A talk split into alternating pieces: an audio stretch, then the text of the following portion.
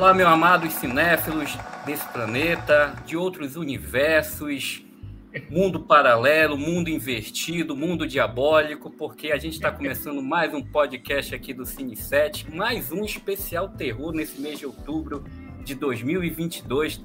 Dando saga, hein, meu querido amigo Ivanildo, meu parça, uhum. braço direito aqui, doutor Frankenstein do, do Cine 7.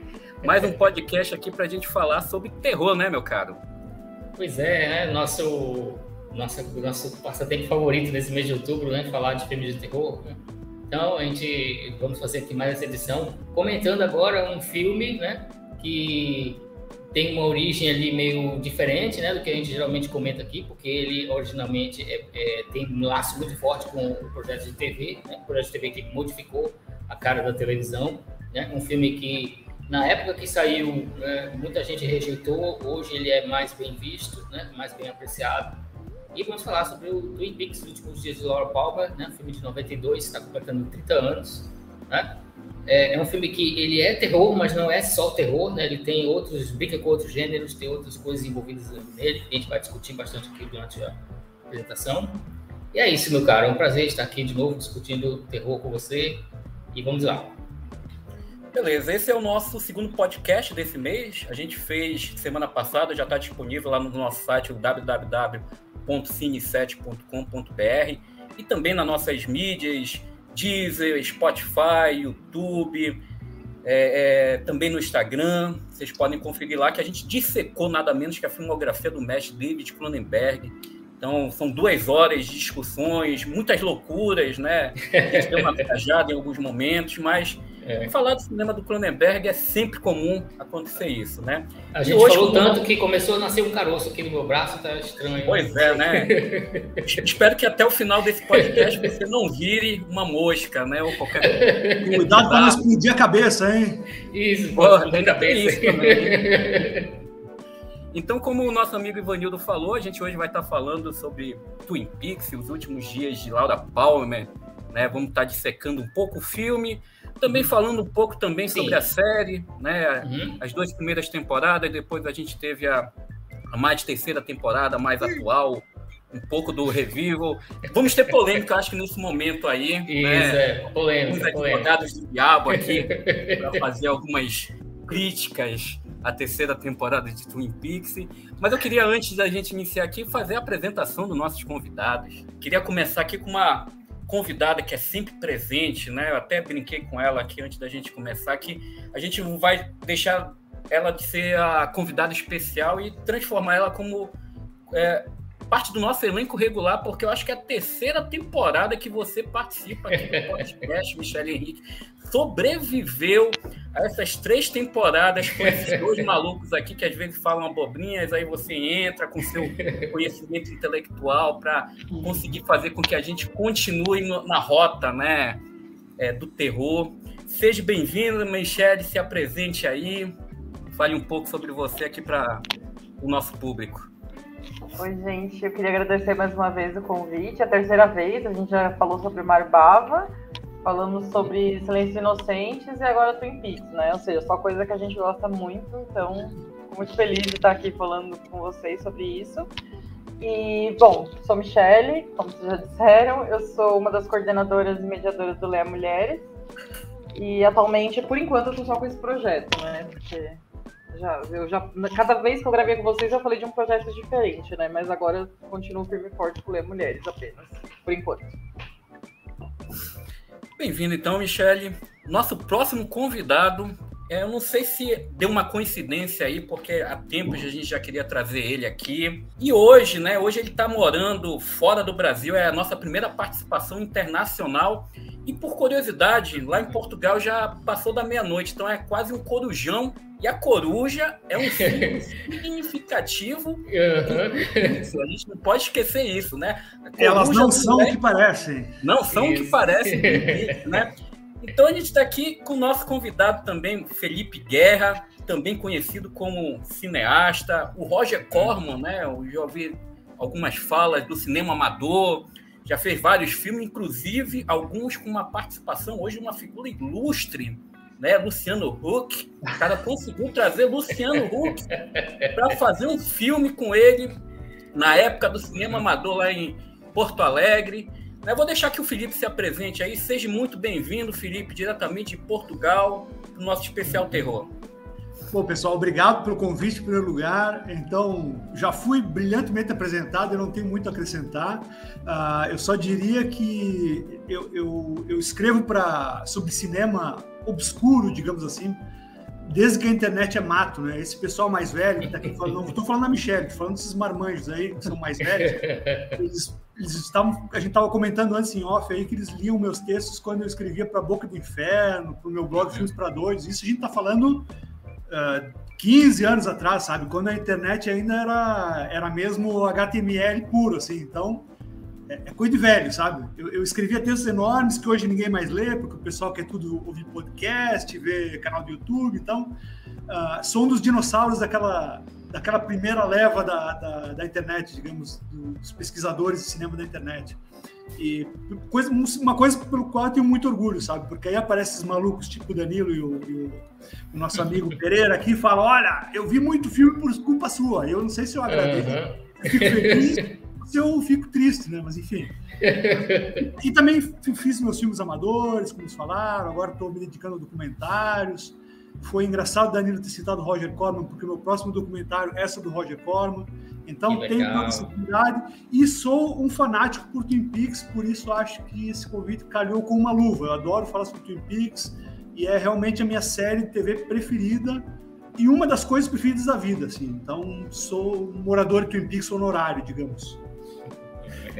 Beleza, Felipe. É, inclusive, né, o Filmes para Doido, seu blog aí, nos motivou a assistir muito Charles Bronson, uhum. os filmes da Canon, Jesus uhum. Franco, uhum. outras coisas mais obscuras, né? Porque é. aqui em Manaus a gente tem uma, tem uma dificuldade né, muito grande para a gente acessar alguns filmes, então a internet servia para a gente também. Olha, esse filme aqui é interessante, vamos Vamos pesquisar para ver se a gente consegue encontrar ou na locadora, na...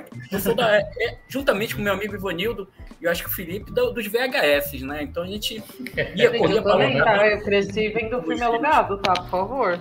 Pois é, é isso. legal, e, legal. Assim, ó, eu acho que eu acho que é uma boa maneira de entrar no nosso assunto é, é falar um pouco sobre isso, porque essa garotada nova, esses jovens que nos assistem, talvez nos ouvem, eles não fazem ideia que antigamente, se você quisesse ver um filme, você tinha que realmente ir atrás da mídia física, né? Você tinha que ir à videolocadora pegar a fita, ou DVD, digamos, depois, ou você tinha que esperar que esse filme passasse na TV.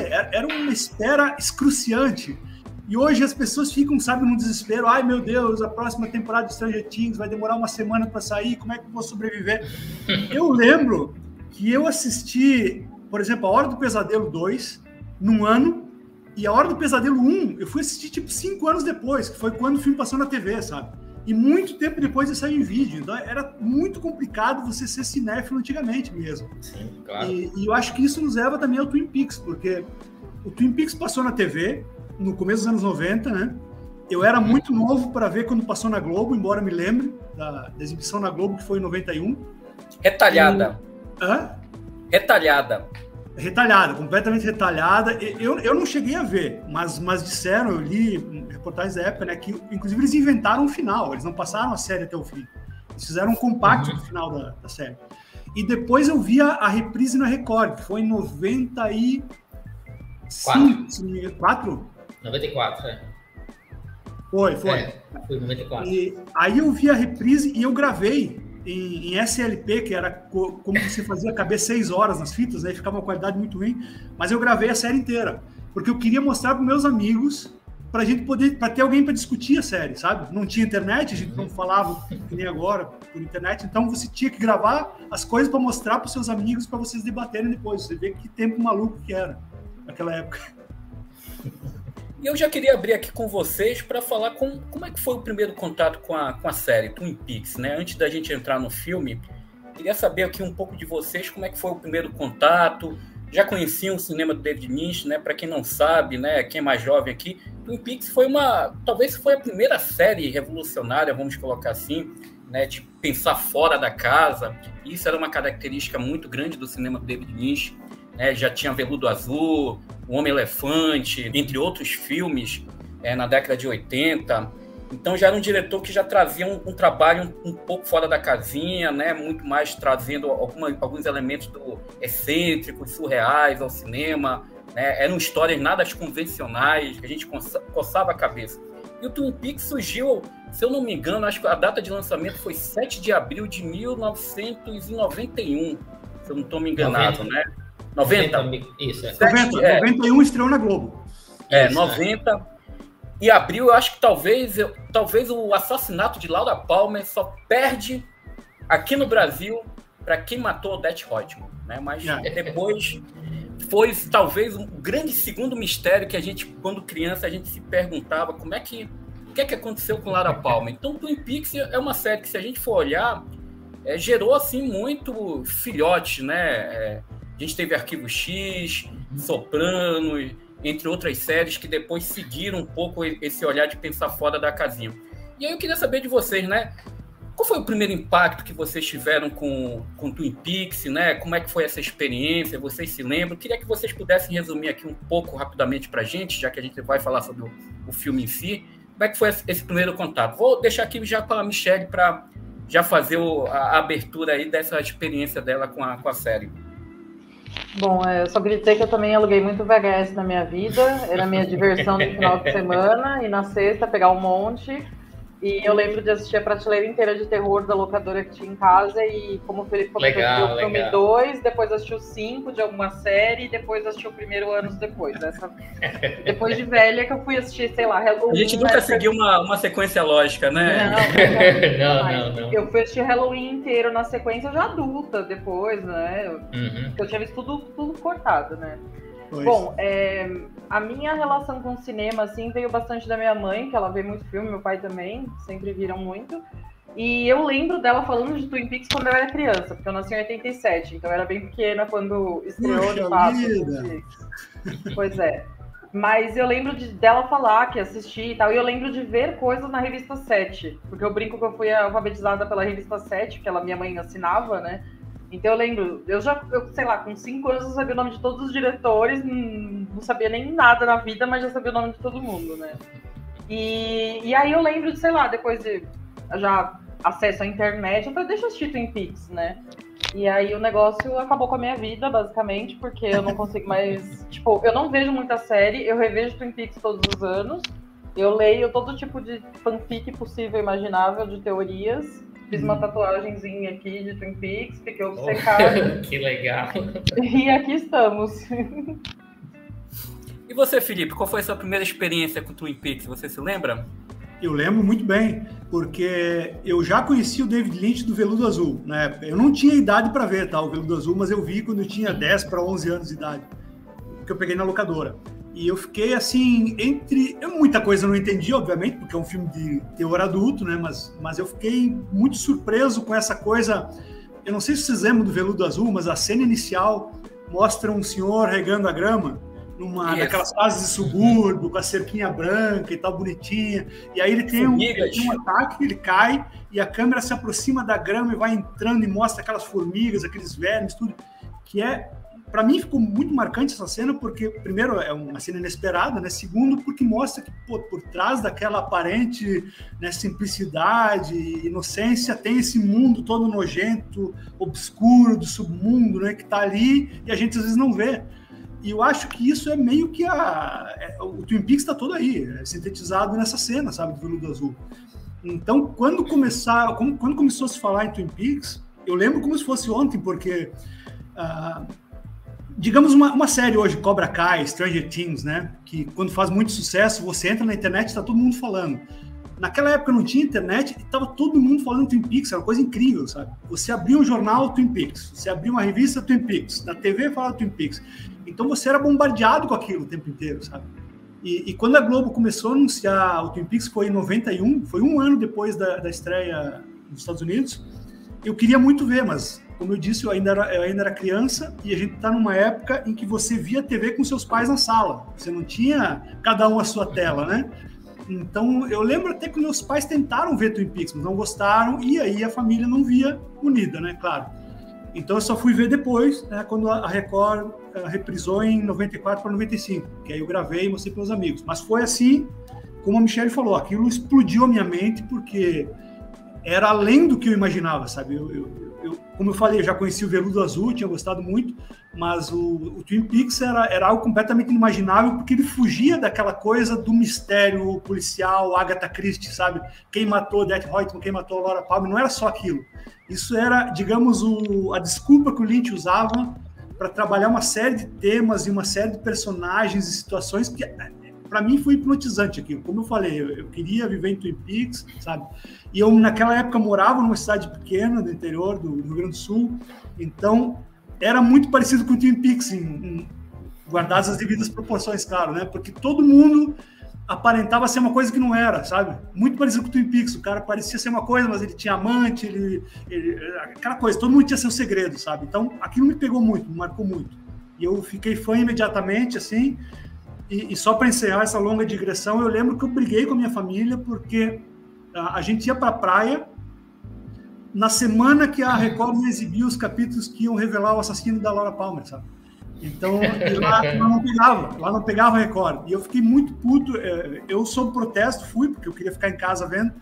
Sob protesto, fui à praia, viajei com a minha família e, e não fiquei sabendo, então, na, na hora quem tinha matado a Laura Palmer. Mas vejam como era a nossa infância difícil, né? É. E você, meu caro Ivanildo, como é que foi a primeira experiência com Twin Peaks? Uh, foi meio parecida com a do Guerra, né? Eu também fui da, da, daquela, daquela geração que gravou a série, né? Eu não vi na Globo também, mas eu lembro do, das propagandas que a Globo passava, né? O Faustão falando de Twin Peaks na Globo, né? Na, no programa dele. Eu acho que quando o público brasileiro foi assistir, não, não muito, né? A audiência não foi lá grande coisa, que foi um dos motivadores, eu acho, para a Globo é, editar a série, né, passar aos trancos e barrancos. É que passava tarde também, né? Isso, a gente é, não lembrou isso, mas passava depois do Fantástico no domingo, era muito tarde, o pessoal trabalhava na segunda-feira. pois é. Aí, é, eu ouvi falar de Twin Peaks, eu já tinha visto o Homem-Elefante do Lynch, né? Foi, foi a minha primeira introdução para ele, né? E o Homem-Elefante mexeu muito comigo, eu assisti pequeno com a minha mãe, e o filme mexeu muito comigo, eu guardei o nome do cara, né? Aí depois eu acho que foi mais ou menos assim, ao mesmo tempo. Twin Peaks e Veludo Azul, eu peguei os dois assim, mais ou menos ao mesmo tempo. Né? E na, na, época, não, desculpa, é, eu vi Veludo Azul um pouco antes, né? Porque eu só fui ver Twin Peaks mesmo na reprise da Record, como o, o Guerra fez, né? Eu gravei também nas fitas, umas três, quatro, cinco fitas né, da, da, da série foi, completa. Foi. E eu gravei, fiquei de boca aberta com vários capítulos, vários momentos, né? Uh, o episódio final da segunda temporada também acabou comigo, né? Aquilo ali é inesquecível, né? Quando você assiste é. pela primeira vez. Então foi assim, o Lynch é, eu já conhecia e o, como eu tinha guardado o nome dele, eu quis ver tudo que o cara, as outras coisas que o cara ia fazer. Né? E Twin Peaks me conquistou mesmo, né? Eu, aliás, eu comecei pelo segundo episódio, né? Eu comecei por aquele episódio já quando o Cooper já tá na, na cidade, né? Eu vi, ei, tá passando Twin Peaks, li lá o nome do Lynch, eu fui assistir, né? Sem do nada. Aí eu não entendi muita coisa, né? Aí eu vi no segundo episódio, a dança do anão, aí eu, pô, vou até o fim dessa porra, eu não, eu não consigo mais largar disso, né? Eu fui ver o piloto, o, o longa-metragem, né, que começa em Twin Peaks, naquela fita da Warner Home Video, que eles lançaram exato, aqui, né? Exato. Que tinha aquele final esquisito, né, que o Lynch teve que botar para distribuição internacional, né? Então, é, inclusive algumas cenas daquele final ele até acabou usando depois ao longo da série, né, nos episódios. Então, foi ali que eu fui ver o piloto, né? Depois que eu fui atrás do, do, de como começou a, a, a novela toda, né? E o Pix era muito criativo isso, né? Porque era terror, era comédia, tinha uma fotografia bonita, de estilo de cinema, né? Uma tinha trilha, aquele, trilha tinha sonora. Trilha, tinha aquele clima esquisito, né? Tinha aquela é. cena de novela também, né? Que parecia que ele estava tirando sarro ou não, a gente ficava bem na dúvida, ele está tirando sarro da no... clichê de novela ou não, né? É, então era uma coisa inédita, foi uma coisa inédita né, para a televisão mundial. E, e e eu virei fã também, né? Aí quando acabou, veio o filme, né? Aí eu fui correr para a locadora, fizeram um filme, né? Aí eu fui atrás do filme. É, eu, eu acho que o meu caso é, é, um pouco diferente do de vocês, porque assim, é, eu cheguei a acompanhar, acho que não assisti toda a primeira temporada quando passava na Globo, né? Mas tinha toda a polêmica, né? Uma série com assassinato, e eu já vinha daquela parte da novela da, do Vale Tudo, do, do Odette Reutemann, né? Então isso estimulava muito minha curiosidade. Quando eu vi, olha, é um assassinato né, de uma jovem numa pacata cidade, eu falei, pô, Agda Christie aí, né? Vamos, vamos, vamos assistir. E aí eu me lembro que eu assisti dois episódios e, como vocês falaram, passava depois do Fantástico. Era quase assim umas 10 da noite aqui pra gente Manaus, acho que era 11 horas, é. É, horário de Brasília. E aí meus pais já estavam dormindo, né? Então, como a gente falou aqui, a gente só tinha uma televisão. Então meus pais já estavam dormindo, meu pai via os gols do Fantástico, ia dormir, né? E aí eu me lembro que eu assisti dois episódios, que eu, exatamente eu acho que o, o primeiro dele chegando à cidade, né, para investigar. Eu tinha alguns lapsos de algumas cenas e eu acho que eu assisti o segundo episódio e achei aquele mundo assim muito estranho, muito bizarro. E, e vamos dizer assim, eu não consegui me agradar. E aí foi com o passar do tempo, aí foi quando eu assisti Coração Selvagem e Veludo Azul do, do David. Já numa, numa, num outro ponto da minha, da minha vida, já quase adolescente, né? O Veludo Azul, por exemplo, até hoje é meu filme favorito do, do David, filme uhum. de cabeceira ali. Coloco ele, como o Felipe falou, eu acho que é uma síntese do olhar dele em Twin Peaks e uma síntese do que ele quer mostrar assim do, do, do cinema estranho dele para o público. Vamos dizer assim, se você quiser conhecer um pouco do David Lynch, assista a Veludo Azul que você vai enxergar muito das temáticas dele. Uhum. E aí eu assisti né, os filmes e aí fiquei com vontade de falar, pô, eu acho que Twin Peaks merece uma revisão, né? Acabei não pegando na época da Record, esperei sair os DVDs. esperei. Aí eu acho que eu, eu, eu, devorei as duas temporadas de Twin Peaks. Eu acho que a primeira tem oito episódios e a segunda é que é mais longa, 22 episódios. Uhum, e aí eu devorei, eu acho que Foi. em três dias, né? Minha mãe, bora sair não, vou ficar aqui porque eu quero assistir, terminar a série para saber os segredos de Twin Peaks. E aí você começa a ver que a série é muito mais além do que um mero assassinato. Tem todas essas camadas. Eu acho que talvez uma das coisas que eu mais gosto da série são os personagens, né? Cada, cada episódio traz um personagem e no outro episódio ele está totalmente diferente. Uhum. Sem contar as participações especiais e também a revelação da, do assassinato, que é na segunda temporada, né? Que o próprio David Lynch fala que ele, juntamente com o Mark Frost, a gente também precisa falar do Mark Frost, né? Que sim, foi sim, o da, da série ao lado dele. É, que a televisão impôs né, para eles que uhum. tinha que resolver o, o mistério é. do Laura Palmer, né? Sim. E aquele choque, né? Foi assim, de quem era o assassino, toda aquela viagem, todo que envolve ali, eu não vou soltar spoiler aqui, mas assim, tão fascinante, e eu acho que, diferente de muitas pessoas, eu acho que a série até cresce depois no seu universo a partir da segunda temporada, né? Ela vira uma coisa totalmente diferente, entra um universo ali sobrenatural, a floresta, né? A sala escura, outros personagens que vão adentrando ali juntamente com o grande assassino que é o Bob. Eu acho que a série cresce. Eu vejo muita gente reclamando da segunda temporada de Twin Peaks. Eu acho, por exemplo, ela fascinante. Né? Eu gosto a, muito, eu gosto muito. Final, e o episódio que o Ivanildo falou ali, o final, aquele último episódio da segunda temporada, meu amigo, é um encerramento com chave de ouro. Não precisava nem uma terceira temporada, que para mim ali tá bem redondinho, sim, explora bem a sim, ideia. Sim. E o Ivanildo falou uma coisa que é muito interessante, que é o filme. Curiosamente, antes de eu mesmo conseguir assistir toda a série, eu assisti o filme. E aquela, aquela tem uma cena lá que um, não sei se vocês se lembram, que se descobre, o deles descobre quem é o cara que está ali com a, através do reflexo que está no, no, capacete, né? Eu achei aquela coisa ali sensacional. Falei, falei, olha, eu tenho que dar uma chance para revisar Twin Peaks. Né? Então ali para mim foi o início ali. Hoje é uma série que eu sempre gosto de rever porque eu acho que você sempre, como o Michele falou, você sempre descobre alguma coisa, né? Alguma novidade alguma coisa que passa despercebida e até ajuda para entender alguns elementos da, dessa última temporada, né, juntamente com, com o filme da, da Laura Palmer que a gente vai estar tá falando aqui. Né? Os últimos dias de Laura Palmer, coincidência ou não, foi um filme quando foi lançado em Cannes em 92, foi considerado um fracasso. A crítica vaiou, a sessão que o pessoal estava detonaram, né? E curiosamente, quando o David Lynch foi lançar a nova temporada também em Cannes, a crítica já olhou com outros olhos para os últimos dias de Laura Palmer, né? É. Então, é coisa interessante. Alguns filmes realmente na época não são muito bem aceitos, né? Talvez são avaliados.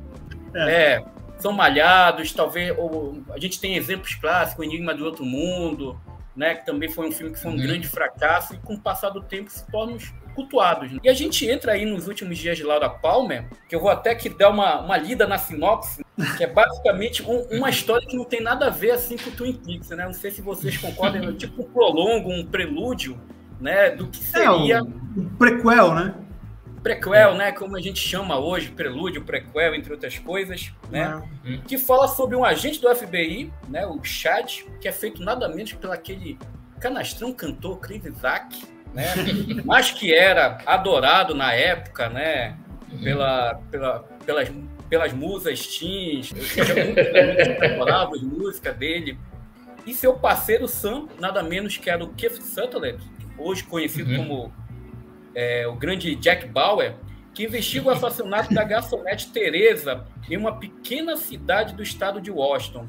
Após descobrir uma pista misteriosa do crime, Chad desaparece e alguns quilômetros da cidade de Twin Peaks. Um ano depois, outra morte parece estar conectada a esse acontecimento: o assassinato de Laura Palmer, uma adolescente problemática e viciada em drogas. Os últimos dias da vida da garota podem ajudar a solucionar o mistério desse crime. E aí a gente entra aí dentro desse universo, né, do, dos últimos dias de Laura Palmer. É um filme bem diferente, né? Começa de um jeito, termina de outro, já focado na Laura Palmer.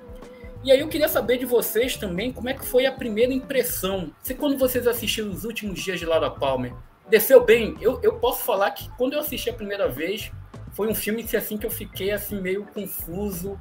Eu não sabia se eu gostava, se eu detestava. Eu fiquei ali no meio termo. Eu falei, não, esse é um filme para a gente rever em um outro momento, né, para ver se a gente consegue assimilar. Qual foi a experiência de vocês aí? Começando por você, Guerra. Vamos lá eu lembro que quando eu vi o. Eu vi quando passou na Bandeirantes, para ter uma ideia. Eu não vi nem no cinema, nem em vídeo, nem nada. Passou na Bandeirantes, eu já tinha visto a série. E, e eu confesso que eu esperava mais respostas para algumas perguntas que eu tinha depois do final da segunda temporada, né? Aquele final abrupto. E, e, e ao invés de responder coisas, ele meio que, que lança novas dúvidas. Então, foi algo que me deixou um pouco assustado, assim mesmo. E tem coisas que não fazem muito sentido, mas não porque o filme seja confuso. Foi a edição que chegou a, a nós é muito confusa, porque esse filme, como hoje já sabe, né? O Lynch filmou mais de cinco horas de material para o filme. E, e, muito do filme foi cortado, né? Você vendo o filme hoje, inclusive eu revi o filme hoje para falar com vocês, você percebe que tem cenas aí que, que foi cortado a facão, parece, sabe? Foi tipo ali uma cena inteira e foi. Porque tá muito abrupto os cortes. Então, ficou um filme de 2 horas e 13 minutos que quase não faz sentido, mesmo se você viu a série antes. E aí, em 2014, foi lançado em Blu-ray as, as, cenas excluídas. Né? Tem uma hora e meia de cenas uhum. excluídas. Não sei se vocês já chegaram a ver isso. É, foi lançado como The Missing Pieces. E uhum. até já, tem, já teve gente que fez um, fez um corte longo do filme botando essas cenas excluídas de volta. Então fica um filme de quase quatro horas, né? Quase um pouco mais de sentido. Então eu tive esse choque mesmo, porque eu esperava respostas que eu não tive e eu vi que o clima era muito diferente da série, sabe? Uh, por exemplo, vou, vou, vou, lembrar aqui uma cena que me chocou assim de primeira. Uh, quando eles estão analisando o cadáver da Teresa Banks, que é, que é, que é essa vítima que está no começo do, do filme, uh, a gente sempre lembra daquela imagem da Laura Palmer, né, envolta em plástico e tal, que mesmo sendo, óbvio, uma mulher, uma menina que foi morta, uma morte brutal, ela tá meio arrumada ali, sabe? É uma imagem icônica da Laura Palmer ali enrolada em plástico. A Teresa Banks, não, ela tá toda suja, toda, toda sabe, com expressão de dor, assim, tá, é, é, um cadáver nada glamuroso, assim, digamos, é uma imagem que assusta mesmo. E, e aí, quando o, o, o Kiefer Sutherland vai tirar a letra debaixo da unha dela, ele arranca a unha dela. E essa cena é mostrada em close, assim, eu, ui, nossa, porque, sabe, foi um choque, porque a, a série TV, embora ela fosse bizarra e tal, ela não apelava para violência, para essas coisas mais, mais gráficas. E o filme sim, né? Porque o filme, o David Lynch tinha mais liberdade, então já tem mulher pelada, tem sexo, tem droga, tem, tem violência, tem sangue. Então é um tom totalmente diferente da série, né? E para mim, uh, eu acho que o filme já mostra um pouco que talvez eu não sei se eu não sei qual dos dois, se foi o David Lynch ou o Mark Frost, que tinha mais senso de humor, sabe? Porque a gente vê a série, como tu falaste antes, né, Danilo? A, a segunda temporada ela tem muita bobagem. Ela tem aquela coisa da Mr. Peaks, da quando, quando o Benjamin Horn o fica maluco Nick, né? e acha que está na Guerra Civil. É. O Pequeno Nick também, né? É, Sim, três episódios do Pequeno Nick. Todas essas bobagens, né? que de certa forma é uma, é uma, é uma, é uma tiração de sarro com, com, a, com a ideia das novelas, eu acho. E no filme você não vê isso. O filme é super sério, é super violento, é super. Nossa, é brutal mesmo.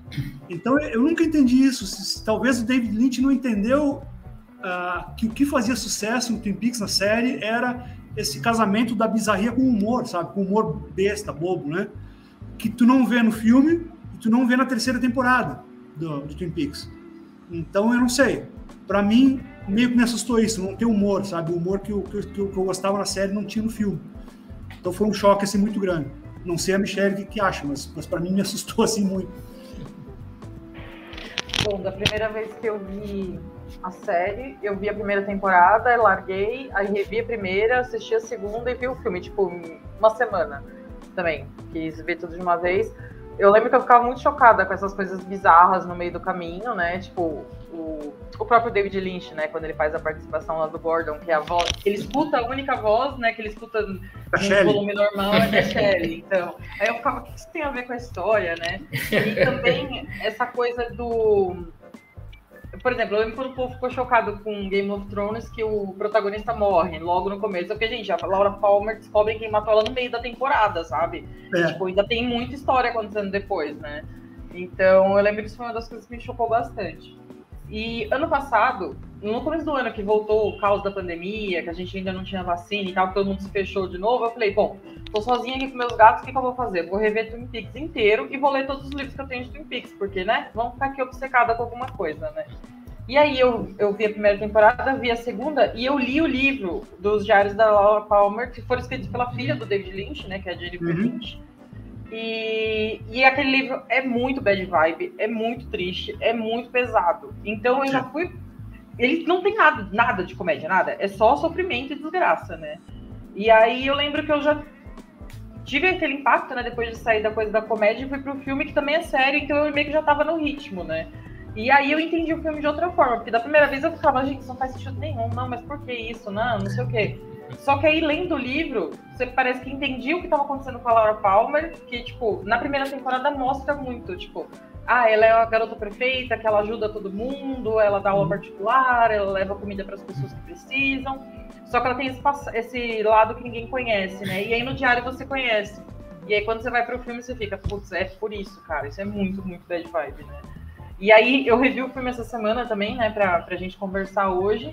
E cada vez que eu revejo, eu aumento uma estrelinha dele no meu Letterboxd, né? E ele chegou finalmente, porque é isso. Sei lá, depois eu li aquele livro lá do, do, que o Mark Frost escreveu sobre Twin Peaks, né? Que tem os, os arquivos, né? Tem uhum, vai para ET, vai para cientologia, vai para não sei mais o que, né? E aí essa bizarrice toda eu acho que faz sentido, né? Eu lembro que eu fiz um curso uma vez em São Paulo, até com a Joyce Paz, que ela é uma crítica super legal, super gente boa, uhum. e ela falou sobre essa, essa impacto de Twin Peaks na cultura pop, né? O negócio parou de ser só uma série de TV e um filme. É um, uma coisa, você falou, né, Felipe, de querer morar em Twin Peaks, né? A galera que criou o café, e aí tem a receita da torta de cereja, né, do, do Cooper, aquela coisa toda, né?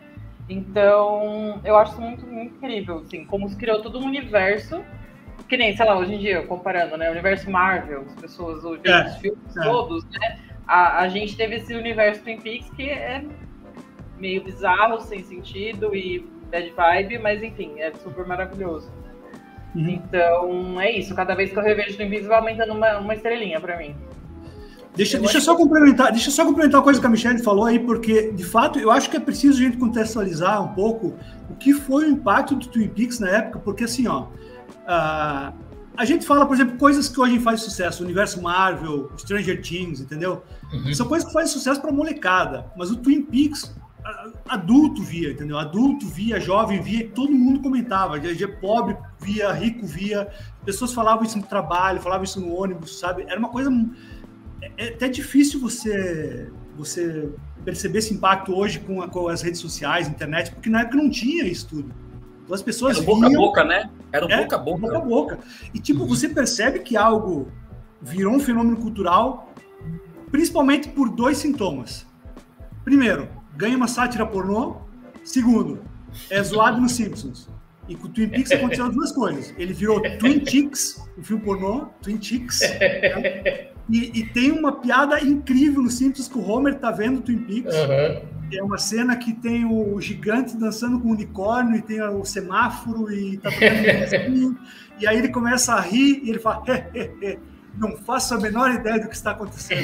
Sintetizava que a maioria da humanidade sentia, né, ao ver isso. Uhum. E além disso, teve vários produtos derivados. A Michelle citou o Diário da Laura Palmer, né, que saiu naquela época, e também saiu um livro do Dale Cooper, que era as gravações do Dale Cooper. Uhum. Era Sim. Minha Vida, Minhas Gravações, alguma coisa assim.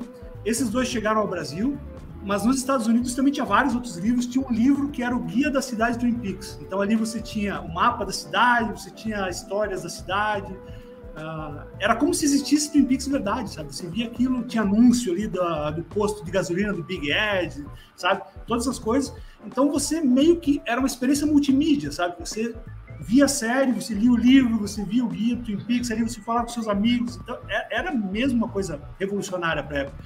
E se não fosse pelo Twin Peaks, provavelmente a gente não teria hoje.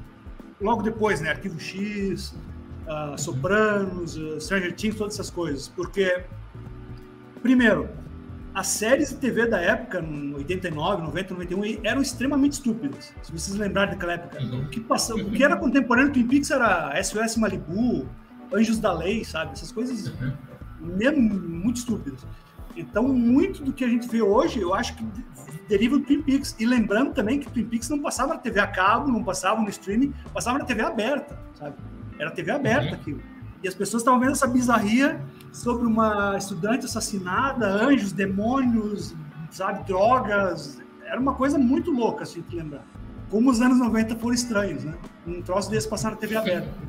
Eu acho que um ponto aí que tu falou, Felipe, o próprio Arquivo X tem um episódio que brinca, né, com a questão da, da pedaço de, do pedaço de torta do, do, do deles, né? É um episódio que satiriza essa parte com o Mulder. Então, quando você vê Simpson, Arquivo X, e se a gente for puxar outros seriados que também trazem essa essência, por exemplo, da pequena cidade que esconde segredo, a gente vê o quanto o David Lynch ele criou ali um, um universo que a gente analisa hoje e fala, poxa, hoje tem o universo Marvel, tem o universo DC, pô, mas naquela época a gente também teve esse universo, né? É uma cronologia, assim, é de fatos. E, e, o mais bacana, TV, cinema, literatura, né? Fazendo todo esse conjunto, né?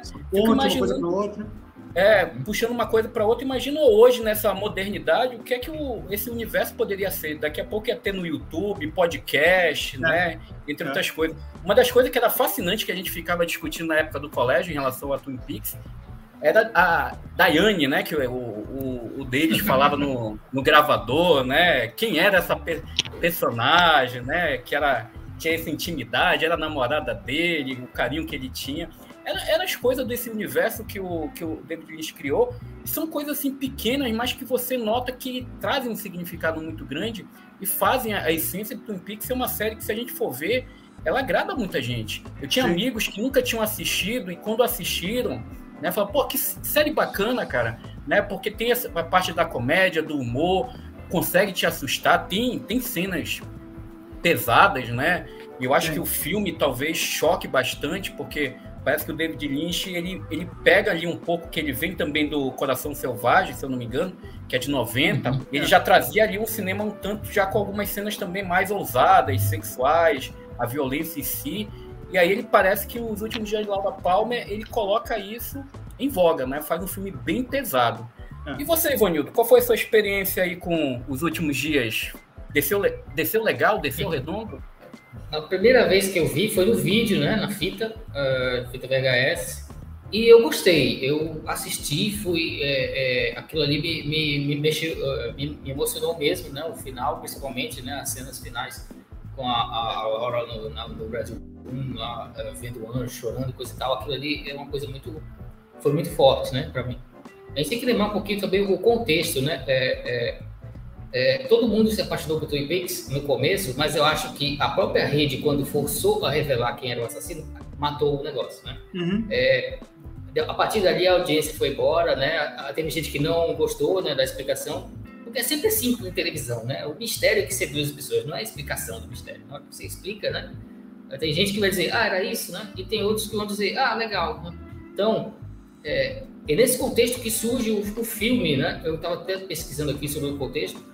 Na época que foram fazer o filme, é, a, a rede estava ali, não queria fazer uma terceira temporada, né? Embora uhum. o, o Lynch tenha deixado aquele gancho, né? Justamente para fazer uma terceira temporada. Ele tinha esperança que o, o Lynch e o Frost fossem fazer a terceira temporada. Uhum. Mas a rede não quis e eles conseguiram um acordo com uma produtora francesa, né?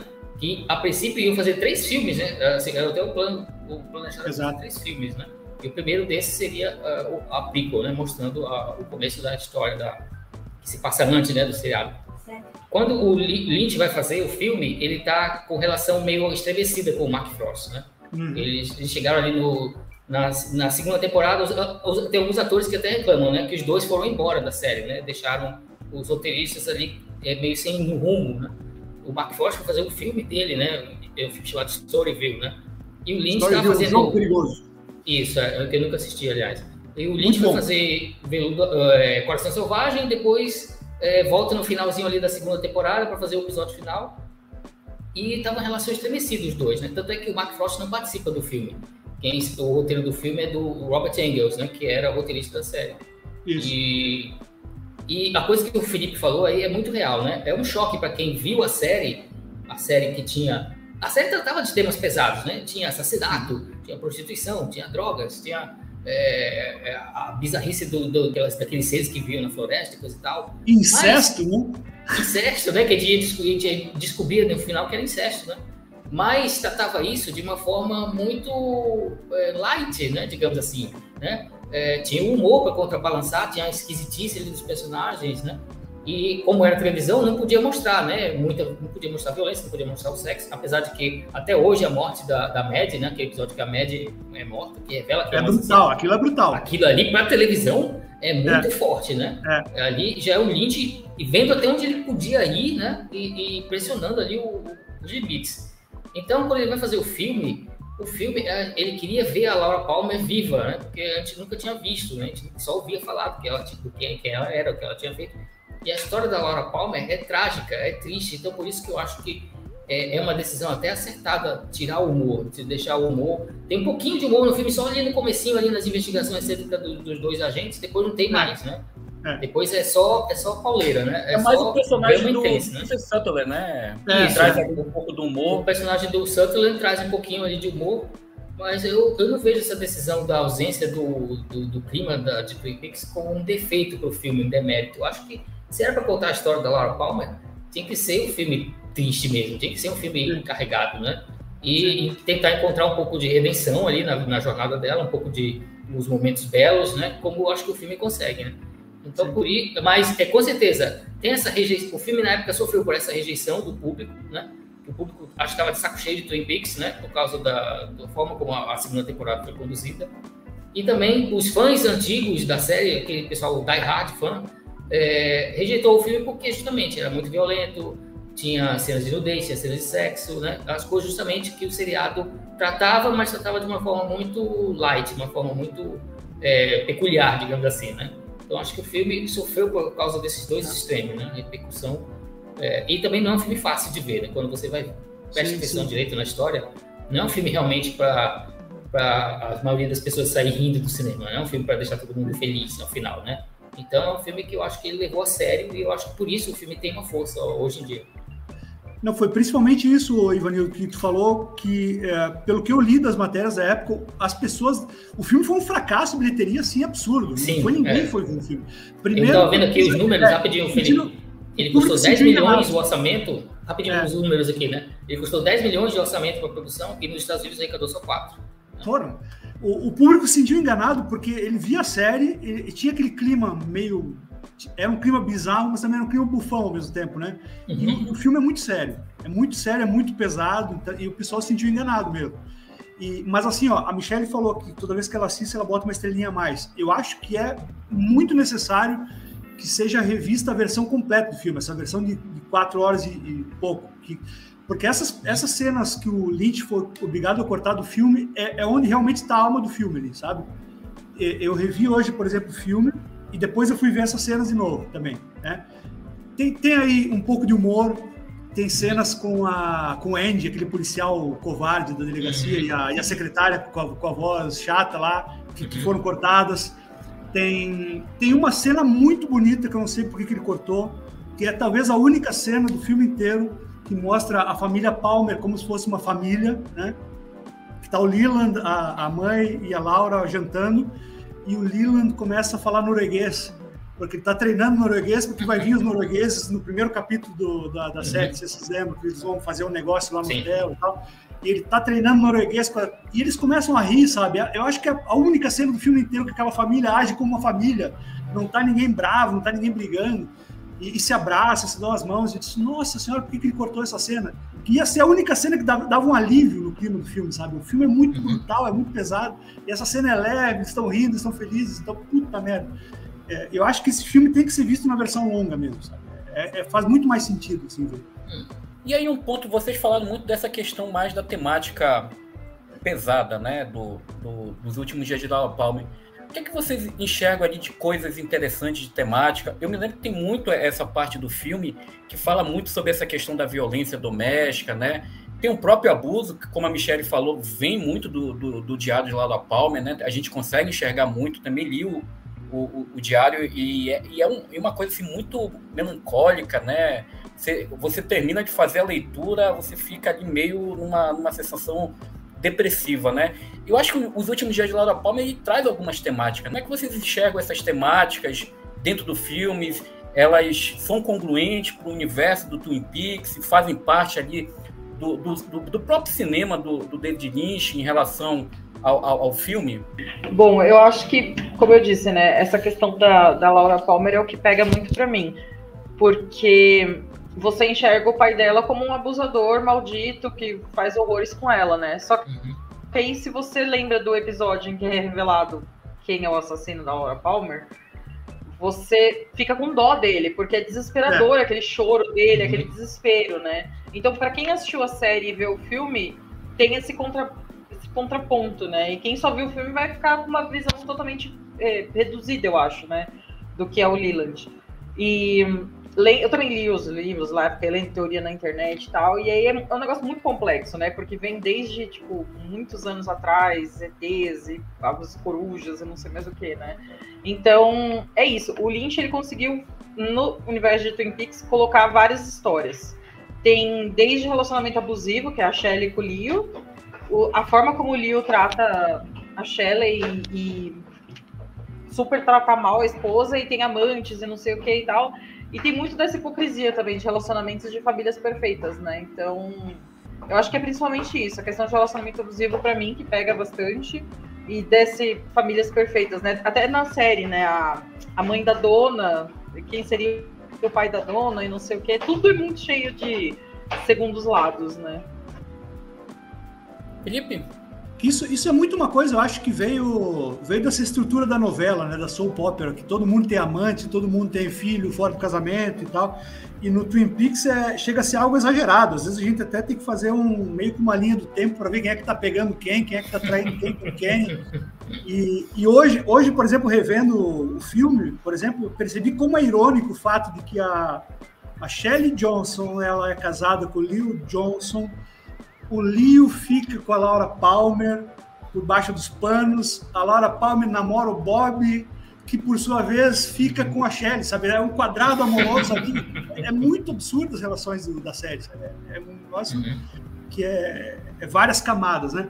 E, e, tem essa cena assim, ó, como a, a Michelle acabou de falar, o, o, o Leland na, no seriado, ele é mesmo um personagem trágico, porque você percebe que ele tá fazendo as coisas contra a vontade dele. Uhum. Ele chora, ele, ele, sente o que ele tá fazendo mesmo, mas ele é um. um... Pô, agora já soltamos spoiler para quem não viu a série, então spoiler alerta aí na descrição do vídeo.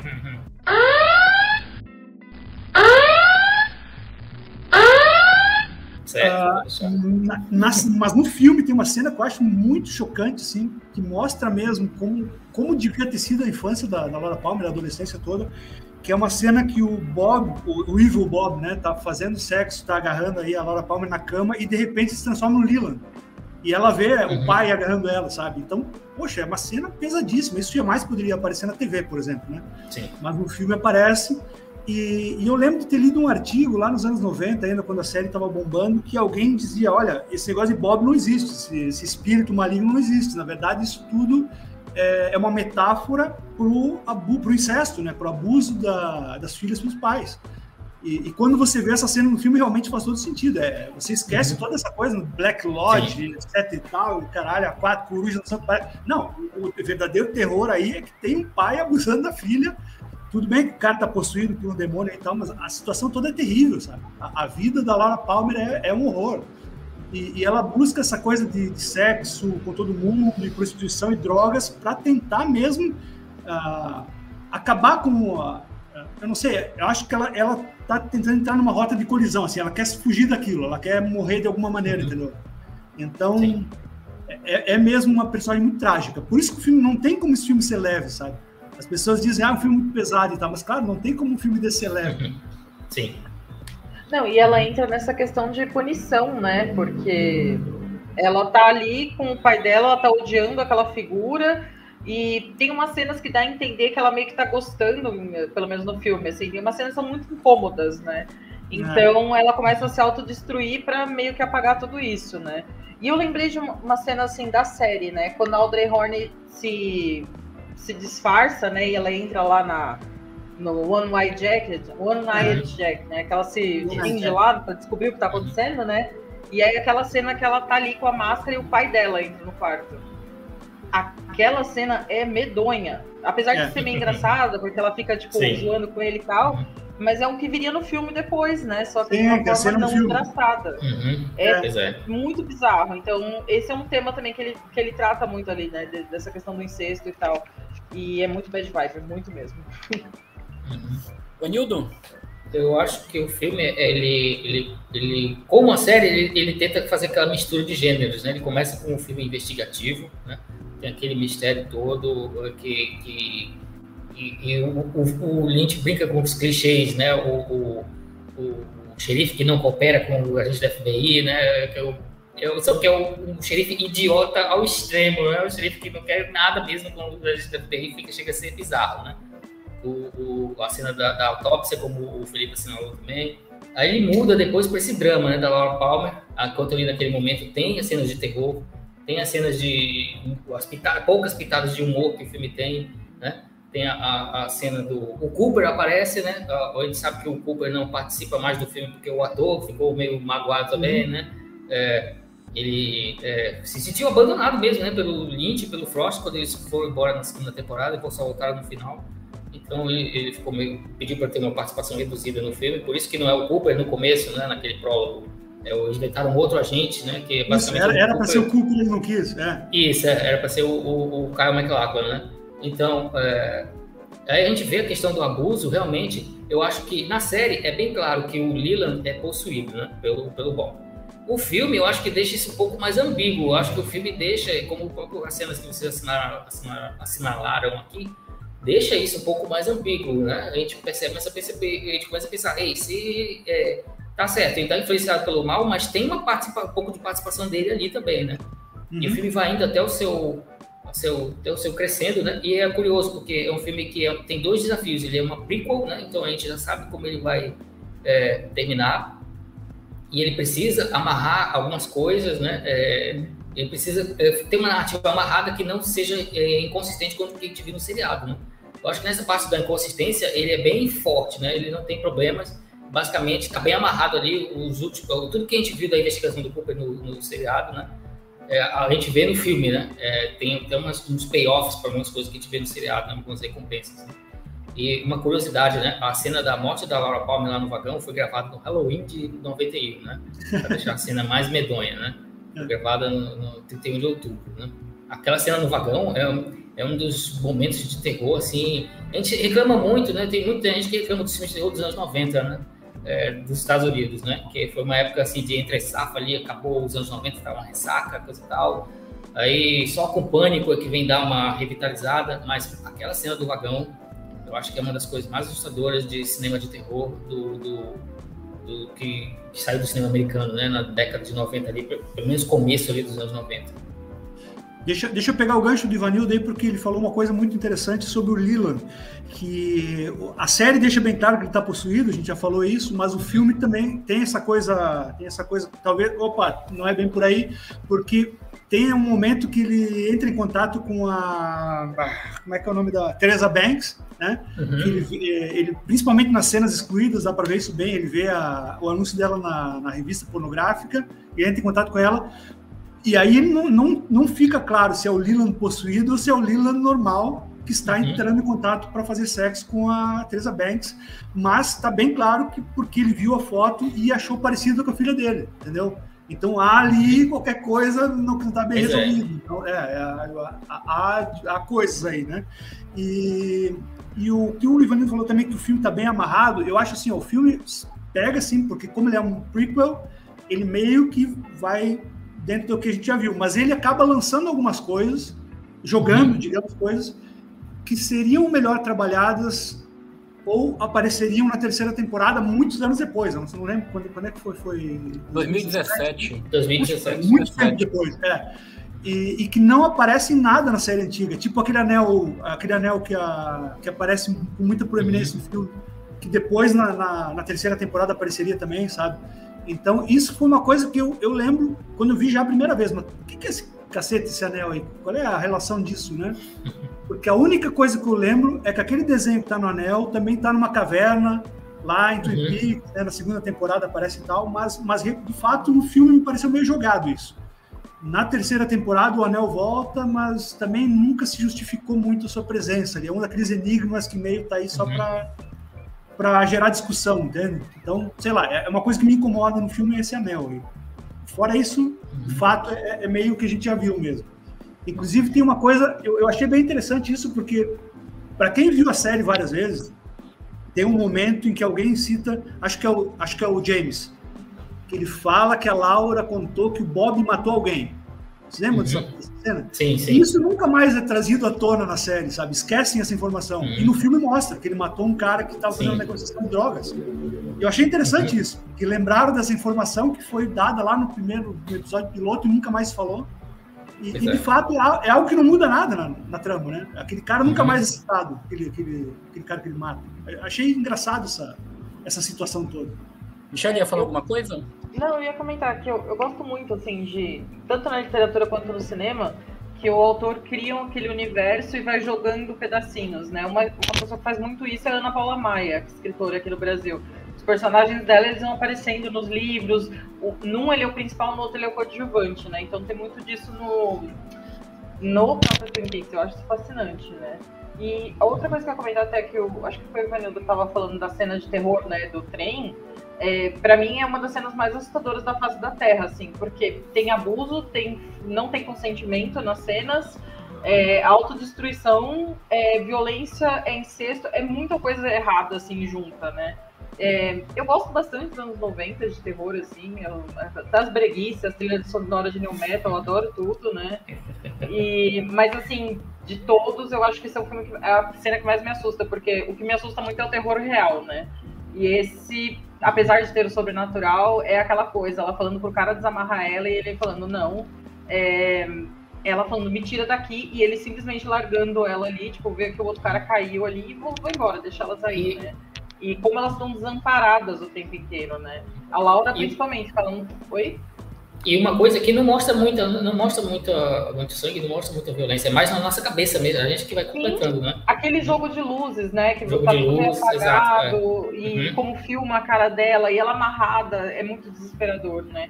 Começa uhum. toda essa tensão naquela cena que elas estão no bar, né? Antes. Uhum. Que a, a, a, Laura fala pra dona, não vai fazer isso, já, já basta eu fazer, você não vai fazer. Ela quer proteger ela, amiga, né? E aí tá uma protegendo a outra porque os caras estão todos abusivos entre eles e com elas, né? Então, para mim é um puta filme de terror, assim, apesar de não ser classificado totalmente, mas isso para mim é das piores coisas. Vocês acham que essa é a cena mais de terror do filme? Tem outras? talvez é a cena de terror maior da, do universo Twin Peaks? do universo Twin Peaks eu acho que é, claro, né? Tem, tem um jump scare, tem um jump scare que acontece antes, que é quando a Laura volta para casa mais cedo e ela vê o Bob, que na verdade é o uhum. pai dela, uh, pegando o diário dela, que está escondido atrás do armário, que também. É, mas é mais pelo jump scare mesmo, que dá um estouro na trilha sonora, uhum. e eu lembro que é bem assustador isso. E aquela cena do. Quando o Philip, o Philip Jeffries, que é o David Bowie, né? Ele conta uhum. que, ele, que ele participou do ritual lá com o pessoal do Black Lodge. E, e, tem umas cenas que são muito picotadas ali, são muito. Uhum. Eu acho aquilo bem sinistro, sabe? Aqueles Sim. caras ali falando de trás para frente e tal. Não é, não, é exatamente assustador, mas é incômodo, sabe? Eu acho incômodo aquilo. É, é, uhum. um, é um mundo que eu não gostaria de visitar, sabe? Esse, esse, esse troço aí. Então, são cenas que me incomodam. Mas, de fato, essa cena do vagão ali, da, do assassinato da Laura, é muito, é muito pesado mesmo. Né? Tu vê que o Lynch não tava para brincadeira quando ele fez isso eu coloquei o DVD do filme para assistir. Eu tenho uma edição antiga aqui, né? E a cena de, do, do, menu, né? É aquele, aquele cara com aquela máscara, né? Que ele aparece ah, rapidamente nessas cenas picotadas. Eu não me lembrava dele, né? E eu tenho muita coisa assim com máscara, com movimentos estranhos de corpo e tal. E é tudo que tem, né? As dancinhas, as máscaras, não sei o quê. E aquele, aquela criança e a avó também. Aquilo para mim é assustador demais. É muito bizarro. É, inclusive, essa cena do, do, do, vagão, eu coloco ela talvez como uma das mais assustadoras, mas tem uma outra cena que. É, eu agora não me recordo se tem no dentro da, da série, eu me lembro dentro do filme, né? Que é hum. quando a mãe da Laura Palmer ela tá subindo pro quarto dela. Assim, né? é na série. É na série também, né? Porque eu me lembro é. muito no filme. Mas eu acho até que eles repetem no filme essa cena, né? Eles repetem. É, repetem no, no filme, porque eu me lembro dela muito no filme, né? Que tem o, o, o, ventilador e ela vê o Bob, né, ali no, no real. Até hoje, quando eu vejo aquela cena, cara, parece que meus pelos aqui do, do corpo se arrepiam, né? Porque assim, quando... é uma cena tão bem construída que a gente falou aqui dos jump scares, né? Os filmes de terror utilizam. E o David Lynch ali não precisa fazer nada é, de pular assim, de soltar nos nossos olhos, né? Ele só faz a câmera girar ali, ele faz toda uma construção, né? A sim, subida da sim. escada, o ventilador, e aí ele faz aquele, aquele enquadramento ali entre a cama e a figura do Bob, né? E aquele sorriso, né? Vamos falar. É que na série, na série ela tá lembrando, na verdade. Ela viu isso, aquilo isso. quando ela foi procurar a Laura no quarto e viu que não tava lá. Aí ela fechou a porta e foi embora. Aí uns episódios depois ela tá lembrando e aquilo aparece meio em câmera lenta, assim, ela subindo, uhum. aí ela abre a porta, ela olha e aí dá o detalhe, olha, ele tava aí o tempo todo. Talvez nem tava, mas o detalhe aparece. E aí realmente é um o que a gente fala no sul é um cagaço aquilo. Realmente é um... E o ator é muito assustador, né, que faz o Bob. Sim. Esqueci o nome dele, né? E vocês Mas é Silva. Ele não era vocês... ator. Ele não era Isso, ator. Vocês, vocês conhecem a história disso, né? Eu é. não sei se também nosso, nosso ouvinte conhece, né? É um acidente aquilo ali, né? Foi, o, Frank foi. Silva participar da série foi um acidente e foi quem criou toda, basicamente toda a mitologia do Twin Peaks, né? O Lynch foi fazer aquela cena e o Frank Silva ele era o decorador de cena, né? O assistente de decorador de cena. É ele estava ali arrumando, arrumando ali o cenário, coisa e tal, e disseram, gravando, né? Vazou e Isso, e ele ficou lá, mandaram começar a gravar e ele ainda estava lá no set. Aí ele se escondeu ali embaixo da, da, da câmera, né? Só que ainda dava para ver ele, né? Na é. câmera. Dias depois, quando foram ver, revelaram a, a cena, o, revelaram o filme, né? Foram olhar a cena, aí o Lynch viu, ei, dá para ver o cara escondido ali na, na no set, né? Puta, isso é assustador. Mas ele viu, né? mas aí ele viu, pô, é um cara de aparência interessante, aquele cabelo comprido, meio grisalho, aquele jeans ali, aí, porra, aquele tá, sorriso. É um cara, é um cara pelo, segundo todos os relatos da série, era um cara super gente boa, né? Sim. Mas ele tinha aquela aparência esquisita, né? Então, dali nasceu toda a mitologia do Twin Peaks, né? É, ele pensou, quem era aquele cara? Ele começou a imaginar e viajou e imaginou todo o Bob e todo o pessoal do, do Black Lodge depois, né? Então, isso Twin é basicamente coisa... nasce de um acidente, né? Também é, tem é uma isso. coisa genial porque não tem maquiagem nenhuma. É um cara com um gestual muito particular e uma uhum. cara muito particular que grita ali, que tá sempre com uma cara meio. E parece que era muito gente boa. Isso como ele morreu já. Sim. É, mas, morreu, mas não tem maquiagem morreu, alguma. Morreu pouco tempo nenhum. depois do filme, né? Poucos anos depois do filme. É, é. Mas assim, ó, vocês falaram da morte da Laura Palmer, que não tem quase sangue e tal, mas tem a, a morte da Teresa Banks, é extremamente violenta, não sei se vocês lembram, mas é, ela morre com paulada na cabeça e é uma, uhum. uma cena bastante brutal, assim, para principalmente para quem estava acostumado com, com a série, que não tinha muito uhum. sangue e tal. Aquilo é, é, é um choque ali. Aliás, né, o Lynch já dá a dica no primeiro frame do filme, né? Que é ele destruindo a TV. Exato. O primeiro frame do filme é uma TV sendo destruída por uma paulada, né? Então é. ele vai dizer, já disse pro espectador ali, ó, amigo, ó, que você via na televisão. É, vai tá se paulada, né? Isso. É. Vai ser Acabou. diferente aqui, né? É. Acabou a inocência. Exato. Vocês falaram muito assim também, se a gente for olhar, é, é, essa questão né, desses momentos intensos. E aí a gente não tem como aqui não falar das interpretações, né? Da Sherry, como a, a Laura Palmer, e do Ryan Wise, né? Como o Leland, né? O Ray, desculpa, o Ray. São grandes atuações, como é que vocês enxergam as interpretações? Porque eu acho que muito desse terror também vem, né? Das atuações dos atores. Eu acho que isso é uma característica muito peculiar no cinema do, do David, né? Essa questão, o quanto ele faz com que alguns atores, né, se destaquem em atuações que, vamos dizer assim, são atuações que elas não são assim é, muito passionais, mas elas vão crescendo gradativamente como doses homeopáticas, né? Dentro daquele universo. E, e tem aqueles momentos que são alguns rompantes, que trazem algumas atuações muito fortes. Inclusive, com a, com a Lee, o próprio David Lynch, ele fala que durante a série, a Laura Palmer só aparecia no primeiro episódio. Ele gostou tanto da atuação, é, dos bastidores, né? As pré-gravações com a, com, a, com a atriz, que é a Lee, que ele resolveu né, criar algumas cenas dentro do, do seriado para personagem voltar, né? Porque ele viu um potencial ali muito grande. Como a prima, como a prima. Ah, como a prima, né? Que ela a faz prima a prima, morena, né? É. A prima morena.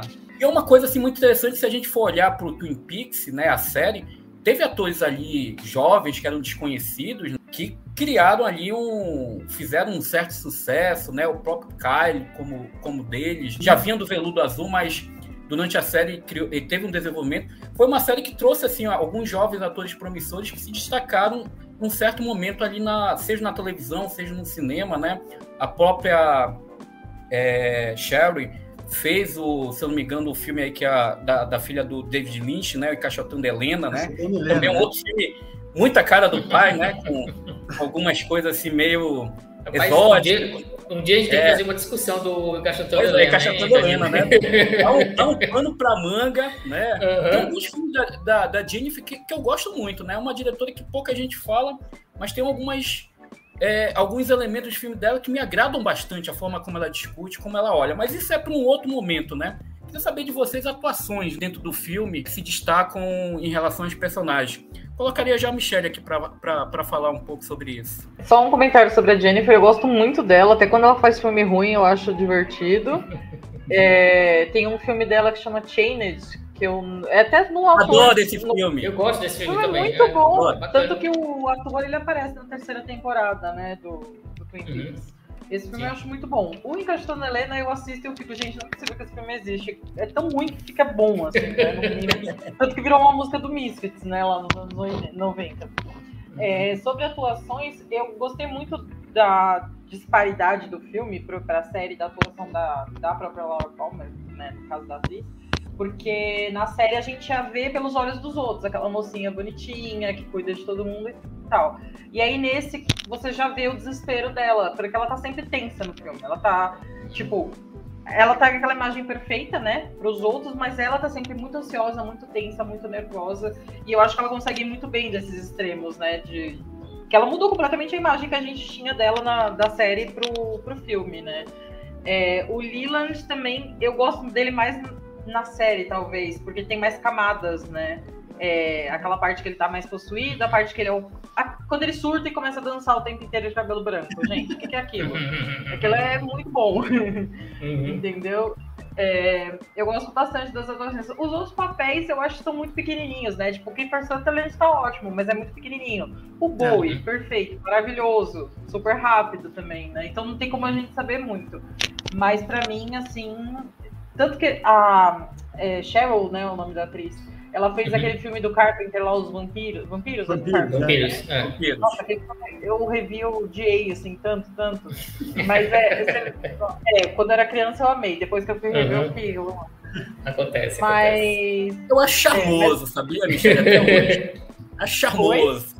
Eu acho charmoso ela, o filme, até hoje. É que ela fica apanhando o tempo inteiro Sim. de todo mundo ali. É muito. Por quê, né? Enfim.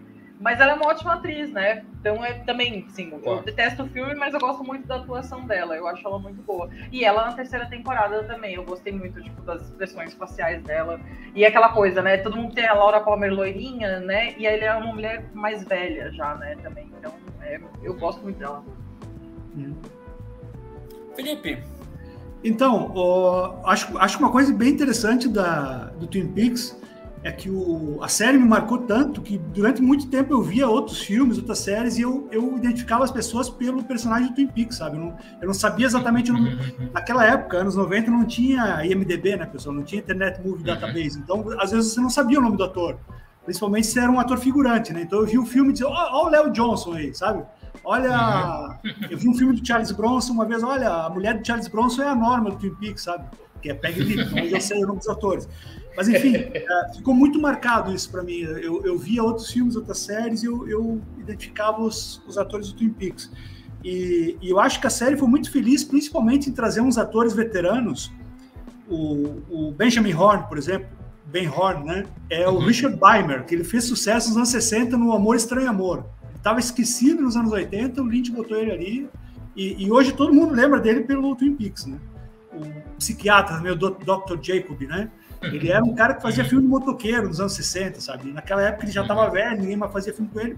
Twin Peaks botou ele lá e, pô, o cara é lembrado por isso hoje, né? No caso do Ray Wise é incrível, porque eu já tinha visto, antes do Twin Peaks eu tinha visto ele no Robocop, que ele é um dos, dos, dos, dos Robocop, mas apagou-se totalmente do meu cérebro que era ele ali. Depois que eu vi o Twin Peaks, eu fiquei tão marcado por, pela interpretação dele, do, do Leland, que qualquer outro filme que tem o, o, Ray Wise hoje, eu já olha ali, ó, o Leland Palmer, sabe? Agora eu já identifico ele automático, assim. Uh, e que, mas foi por causa do Twin Peaks. Antes, antes ele já tinha feito outros filmes e não, não, não provocou a mesma impressão, entende? Uhum. Para mim, o, o, Leland é o grande papel da vida dele. Assim, eu acho que é algo que ele vai ter que agradecer pro resto da vida. Assim. até hoje ele está fazendo filme, mas, mas é o grande papel dele, certamente. Assim é o Leland Palmer. E a Cheryl Lee é, é, isso que vocês comentaram aí. É, ela, ela foi escolhida meio que para ser aquela rainha da escola, bonitona, uh, meio sem sal, mas, sabe, uh, que tem uma vida secreta, né? E, e para mim, o maior contraste do filme é que quando a gente lembra da imagem mais marcante da série, é aquela foto da formatura dela, né? Ela uhum. com rainhas, toda sorrente e tal. E no filme a Cheryl Lee nunca sorri, praticamente está sempre tensa, sempre brutalizada, uhum. sempre assustada. É, é, muito raro você ver ela feliz no filme, né? Então é mesmo a, a, aquelas interpretações que chama tour de force, né? É uma uhum. interpretação que exige muito da, da atriz. Você tem que Sim. ficar o filme inteiro ah, sofrida, usando droga, sendo abusada, sendo violentada. Nossa, é, é mesmo sim a, a Michelle citou Vampiros, ela fez outros filmes, mas eu, para mim, a interpretação dela é, é mesmo ali um Firewalk With Me, sabe? É, é onde ela se entrega mesmo de corpo e alma. É até, é até um bocado triste, assim, que algumas pessoas tenham, não tenham dado o devido destaque, talvez, para essas duas interpretações, do Ray Wise e da Cheryl Lee. Indicações de Oscar? Não, não sei se é para tanto, mas, mas tem, por exemplo, tem uma cena fantástica no filme que é quando eles estão no carro e o homem de um braço só para do lado deles. Vocês lembram dessa cena? E eles começam a gritar um com o outro e o Leland tá acelerando o carro e a Cheryl Lee tá gritando. Nossa, essa cena é tão tensa, sem mostrar quase nada. Dá vontade de quebrar a televisão, né? Você é. fica assistindo desesperado, né?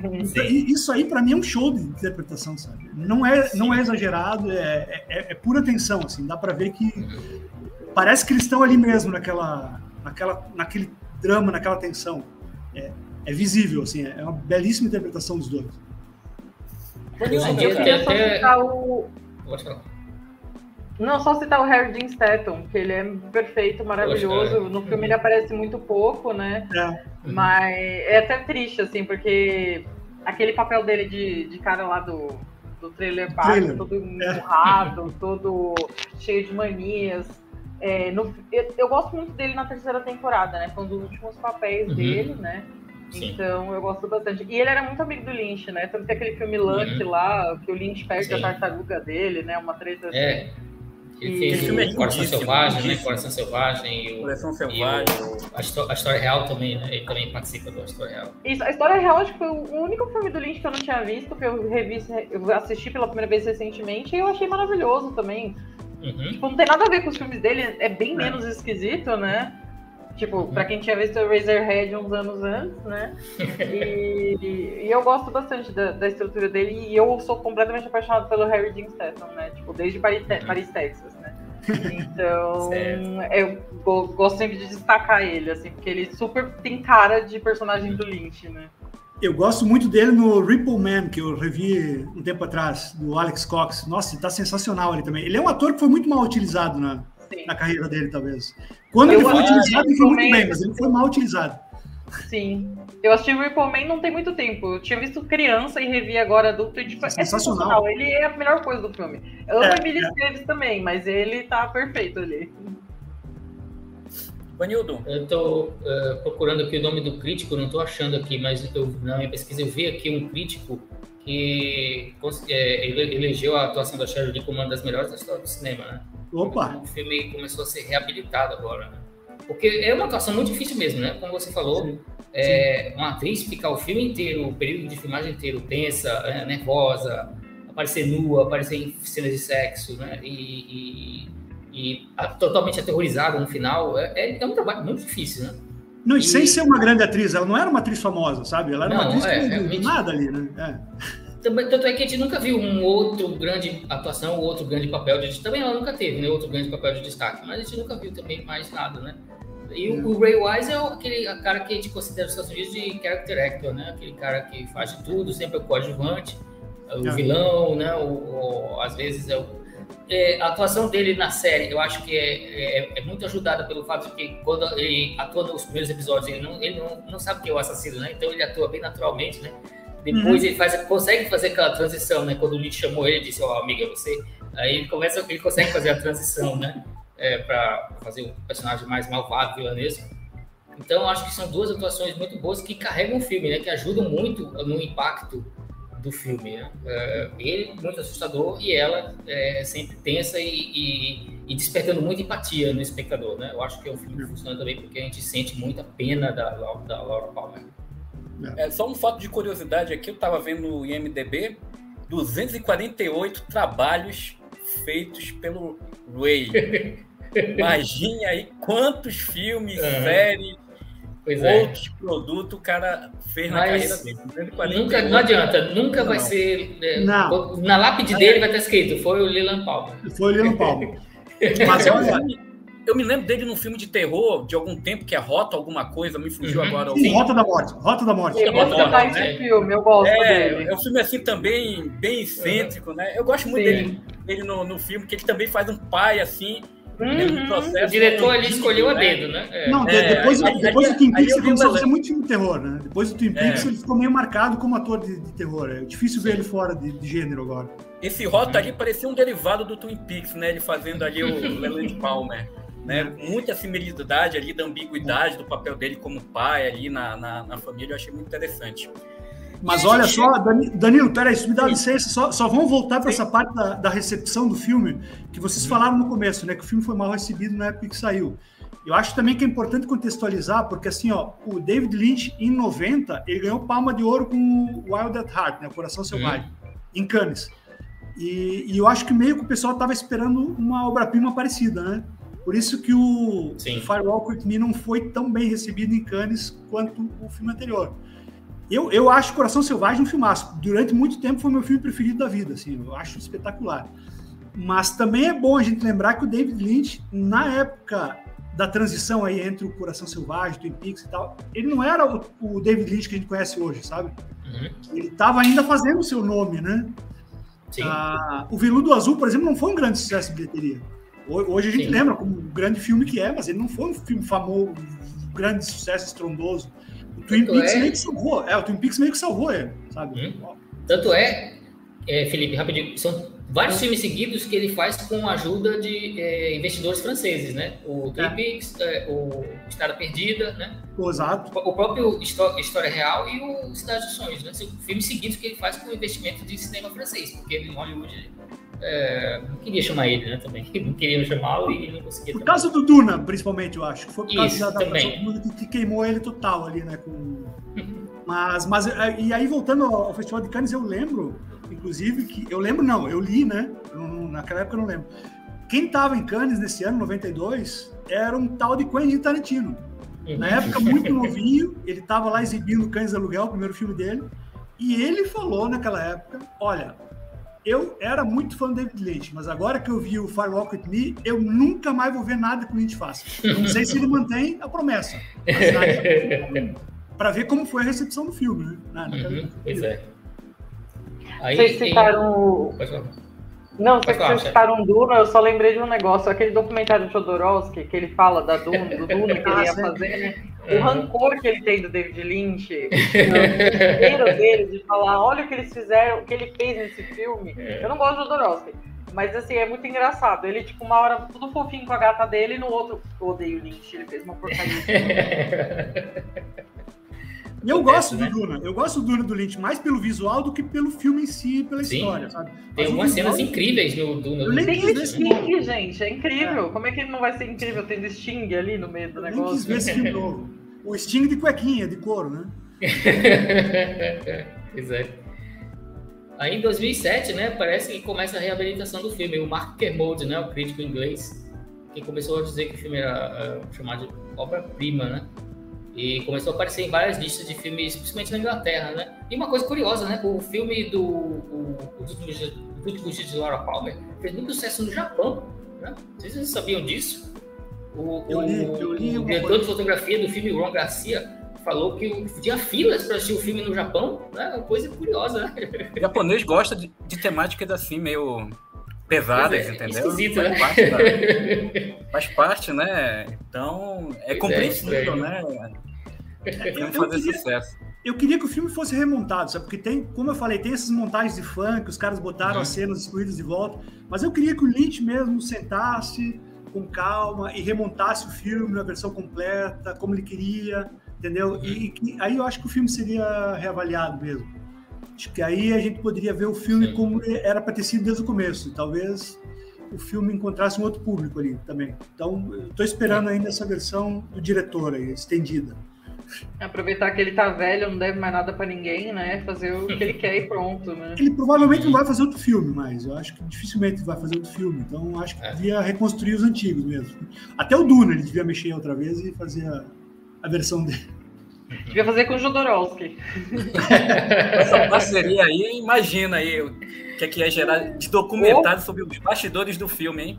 É, é, Eu pagava pra ir ver no cinema os bastidores desse filme. Vocês viram ter- na, pan- na pandemia aí no lockdown, o Stallone pegou e, e- e fez a versão do diretor do Rock 4, por exemplo, que ninguém Uhum, pediu. Sim. Ninguém, ninguém pediu, ele fez. Por que, que no, do Lynch não, não aproveita que ele está sem fazer nada e faz a versão do diretor do Firewalk With Me, do. Pois é. do, do, Seria ah, do- interessante.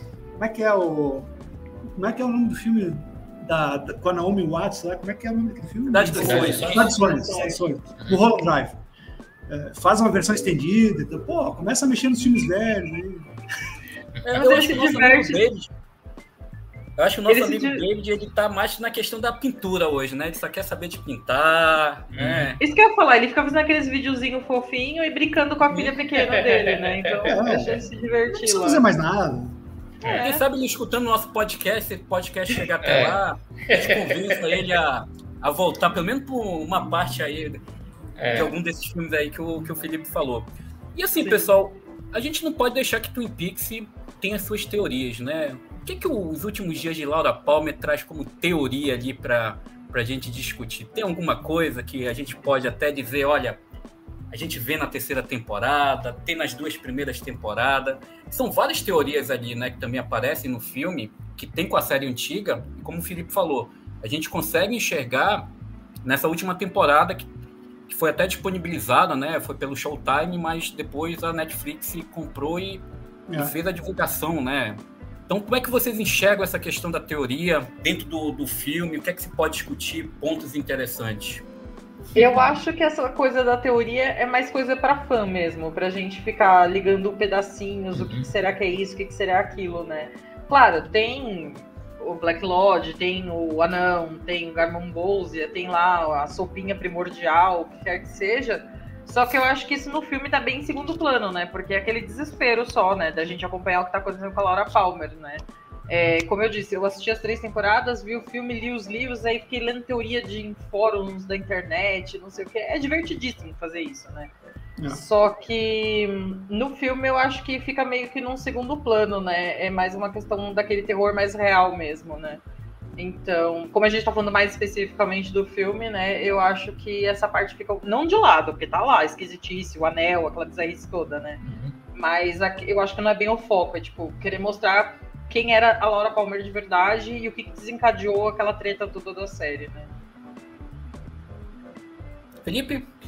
Olha, arriscando-me agora a provocar muita polêmica e ser linchado aqui, eu vou falar realmente o que eu penso. Eu acho que, eu, eu, como falei no começo, eu sou muito apaixonado por Twin Peaks. E, e talvez isso seja um problema, né? Uh, às vezes o problema não é a série, é os fãs da série, né? Como tudo, Star Wars, por exemplo, os fãs de Star Wars são insuportáveis, né? Então, para mim, o Twin Peaks é a mesma coisa.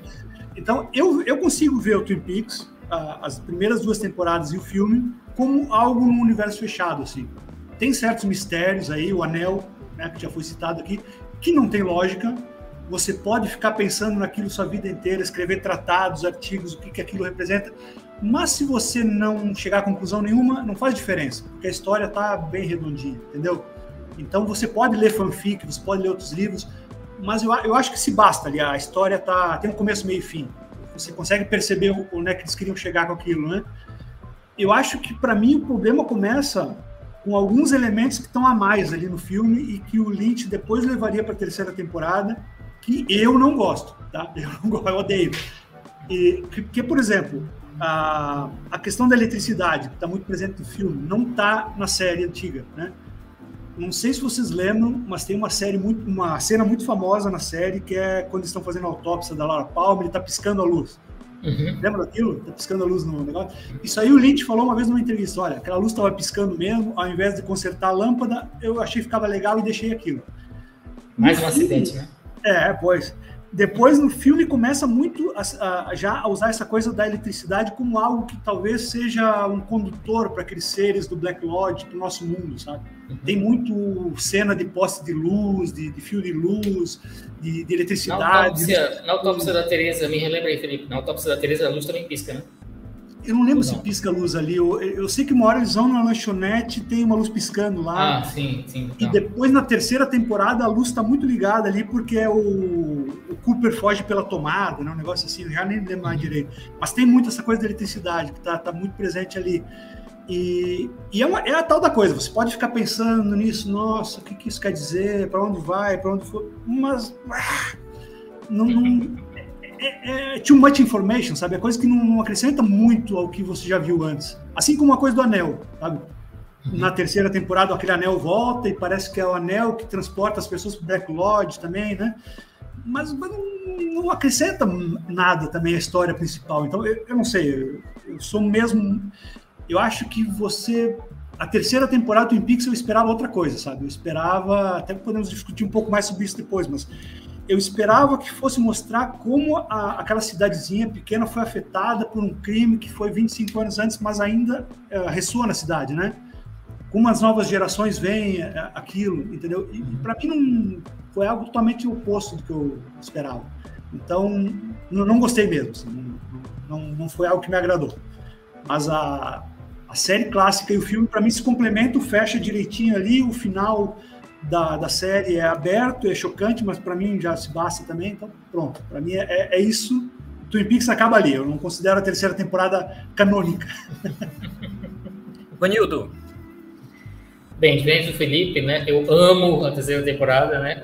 É, desculpa aí, Felipe. é, eu acho que o. Sim, eu concordo com você disse que é, hoje em dia a gente vive na, na, era de todo mundo analisar tudo, né? Parece um um, um, bichinho, um figurante por dois segundos em Star Wars e o pessoal cria uma raça inteira, né, em relação àquele, àquele personagem que ninguém nunca mais vai ver, provavelmente. Né? É o que aconteceu com o, o Boba Fett, né, o personagem...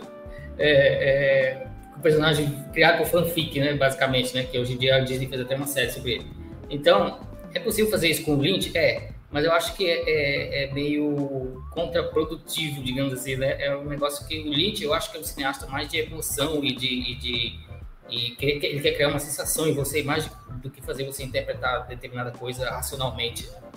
Então, acho que os mistérios que o filme, aliás, eu acho que o filme é, e, e, a terceira temporada tem um tom bem parecido, né? É, e eu gosto também da terceira temporada porque ela foge da coisa da nostalgia. É, o, por exemplo, você disse que queria uma, esperava ver um negócio é, talvez mais próximo, acho, do estilo né, da, da série antiga. Eu, eu esperava eu acho... o Cobra Kai, eu esperava tipo o Cobra Kai, sabe? Isso, pois é. pois é, eu acho que o Lynch, ele não quer saber de nostalgia, ele já quebrou a televisão lá no filme, né? Eu acho que quando ele vai fazer a terceira temporada, é a mesma coisa que a gente vê o, o Spielberg fazendo Indiana Jones no, no, em 2008, aquele filme lá do Caveira de Cristal não é mais o mesmo cineasta que fez os filmes dos anos 80, né? As pessoas mudam, o gosto muda, a técnica cinematográfica muda. Então não dá para a gente comparar, né? É, claro que eu, aquele filme é um mau exemplo, né? Mas eu, eu acho que o, é, o, raciocínio é meio. É, é, serve para ilustrar o que eu estou falando. Então eu acho que esse negócio de teoria, realmente, como a Michelle disse, é para fã, né? É, fã pode ficar imaginando o significado do anel, o significado de algumas coisas que aparecem na terceira temporada.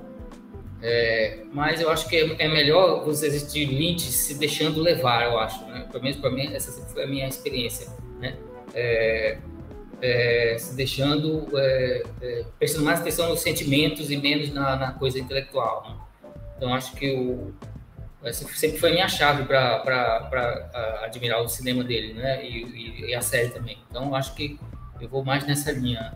Então, é, realmente, dá para criar muitas teorias, mas eu acho que é, teoria realmente, às vezes o, o, fã imagina uma coisa, né, e quando vê o produto final se decepciona, né, porque imaginou uma coisa é, diferente, ainda mais um produto desse que levou tanto tempo para ser feito, né, um intervalo de tempo tão grande assim para ser feito entre um e outro. É, mas eu, eu, eu sou... Desculpa, não, pode eu falar. falar imagina. Eu ia falar que eu tô no meio termo de vocês dois, porque eu não odeio, mas eu também não amo, né? É, eu lembro que na época na Netflix estava saindo todo domingo à noite, se eu não me engano, né? Só que uhum, eu, eu tava, tava trampando e tal, aí eu acordava muito uhum. cedo na segunda para assistir, né? E super empolgada, aquela coisa de ter uma banda em cada episódio, né? Aliás, depois eu até queria falar um pouco disso, né? De como a música é uma coisa muito importante no, no, no é. universo do Twin Peaks, né? Só que eu assisti a primeira vez naquela coisa, né, esperando um por semana, tal, um pouco legal. Aí nessa re revisão, é, eu já não amei tanto, continuo gostando, mas não amo. Uhum. E aí começou a me incomodar um pouco, tipo, aquele negócio soltando vaporzinho era o David Bowie, sabe? Ah, é, gente. É. aí eu falei, não, gente, calma, isso já tá um pouco. Lynch, você tá. Né? Calma. E aí... É curioso porque eu acho, eu acho que a série, essa terceira temporada é exatamente o que o Lynch queria fazer lá nos anos 90 e não deixaram, sabe? Porque ele teve muito um, um contrabalanço uhum. ali do Mark Frost Exato, e de outros é. roteiristas. Porque hoje, hoje a gente pensa que é uma coisa autoral e tal, mas não foi só o David Lynch que dirigiu, Exato. principalmente não foi só ele que escreveu. A série antiga teve vários roteiristas, teve vários uhum. diretores, teve muita mulher dirigindo o Twin Peaks antigo. Coisa até a Diane legal. Keaton dirigiu o episódio. Eu ia falar isso. O dia que eu descobri é. que a Diane Keaton dirigiu, eu falei, gente, ela faz aqueles filmes dos anos 70 do de Allen, como assim? Exato. Né? e esse Twin Peaks novo é totalmente David Lynch, é, é algo que tudo da cabeça uhum. dele, sabe? E, mas eu, é, para mim, assim, eu tenho um problema, eu acho que é desonesto você criar um mistério, propor mistérios, propor charadas e depois não resolver nada, sabe? Você parte para o surrealismo, puro e simples. Eu, eu acho isso desonesto com o espectador, porque você está esperando qualquer fechamento ali, qualquer coisa e não tem. E, e, por exemplo, eu, eu lembro que uma teoria de fãs era que você tinha que assistir os dois últimos episódios da terceira temporada um em cima do outro. Não sei se vocês ouviram essa teoria. Você tinha que ver um em cima do outro, porque aí fazia sentido. Eu disse, ah, pelo amor de Deus. Não, não, não. E, e, mas isso do Lynch é assim, ó eu, eu, me lembro do Cidade dos Sonhos quando saiu. Ele não foi um sucesso quando saiu. Ele também uhum. foi reavaliado depois, né? E eu nunca vou esquecer isso. A, a, Folha de São Paulo fez uma crítica muito negativa do filme. Porque realmente, o Cidade dos Sonhos, não sei se vocês lembram, ele começa um mistério também muito, muito, uhum. muito redondinho. E do, na meia hora final vira um Deus acuda, aí você não entende mais nada, né? Mas ele começa como um filme normal. Depois vira um desespero. E aí o crítico detonou o filme e depois, na edição seguinte, esse mesmo crítico botou lá um, um, o seguinte comentário: Olha, recebi aqui um e-mail com 15 páginas de Word me explicando, me explicando Cidade dos Sonhos. Se eu realmente preciso ler 15 páginas do Word para entender o filme, isso diz mais sobre o filme do que sobre mim. Então pronto, eu acho que é por aí também, né? Olha, já que a gente entrou aqui no, na terceira temporada e já está conversando um pouco, né? É, eu não sei se estou sendo exagerado aqui, mas o Felipe tocou aí na questão que é uma temporada feita pelo David, né? Será que faltou ali o Mark Frost para contrabalancear um pouco? Porque assim, eu tô um pouco que nem a Michelle ainda, que, por exemplo, eu não tô com muita paciência para ver a terceira temporada de Twin Peaks, né? De novo. Porque, não, eu não vou ver de novo. É, eu, eu não tô com muita paciência assim. Eu acho que a série, por exemplo, tem uns episódios que eu acho muito bons. Eu acho que quando eu, isso que o Ivanildo fala, puxa para o lado mais sensorial, tem, traz uma emoção é, traz ali um pouco de humor.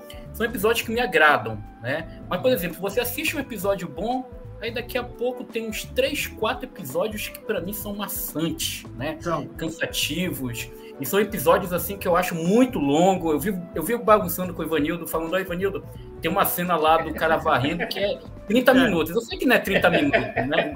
Eu com ele. Quase né? isso. Cinco é, minutos. Eu exagero, dizendo que é 30 minutos, às vezes 40. Mas são essas coisas que eu acho que o David ele faz, que eu acho que ele entra muito nesse surrealismo que o Felipe falou, que me parece assim, o mundo dele, que ele está se divertindo, trazendo acho alguma que é uma provocação, eu acho que é para provocar mesmo. É, e eu não consigo assim incorporar esse mundo, entendeu? Esse surrealismo que ele, que ele faz. Ainda que eu conheça o cinema dele, né? Uma das coisas que eu sempre discuti com o Evanildo Vendido, mas esse é o cinema do David Lynch. Né? Mas eu falei, olha, eu conheço o cinema dele, mas eu acho que aqui na terceira temporada é demais. ele passou, ele passou é. do momento, né? Tem algumas sequências ali que você olha e fala, cara, 22 episódios, dá para fazer isso. Não é 18? Menos, 18? Né? Eu, 18. São 18? São 18. É. Não, são. É. é que parece que foram 22, né? Parece. É. Então, assim, dá para fazer com menos, entendeu? Dá para fazer algo mais redondo, né? Não, né? E é tipo assim, ó, ele já, como tu falou, ele já tinha feito isso de surrealismo antes, o próprio Lost Highway. Eu acho um filmaço, é um dos meus filmes preferidos dele ele também tem alguma coisa assim que vai para um lado do surrealismo. Uhum. Mas ele tem uma história que você consegue seguir. Eu acho que a terceira temporada, porra, ele propõe muita coisa e não, não conclui nada, sabe? Me dá algo para trabalhar, entendeu? Me dá algo. Você pode viajar, você pode fazer loucura, mas me dá algo que eu possa acompanhar, entendeu?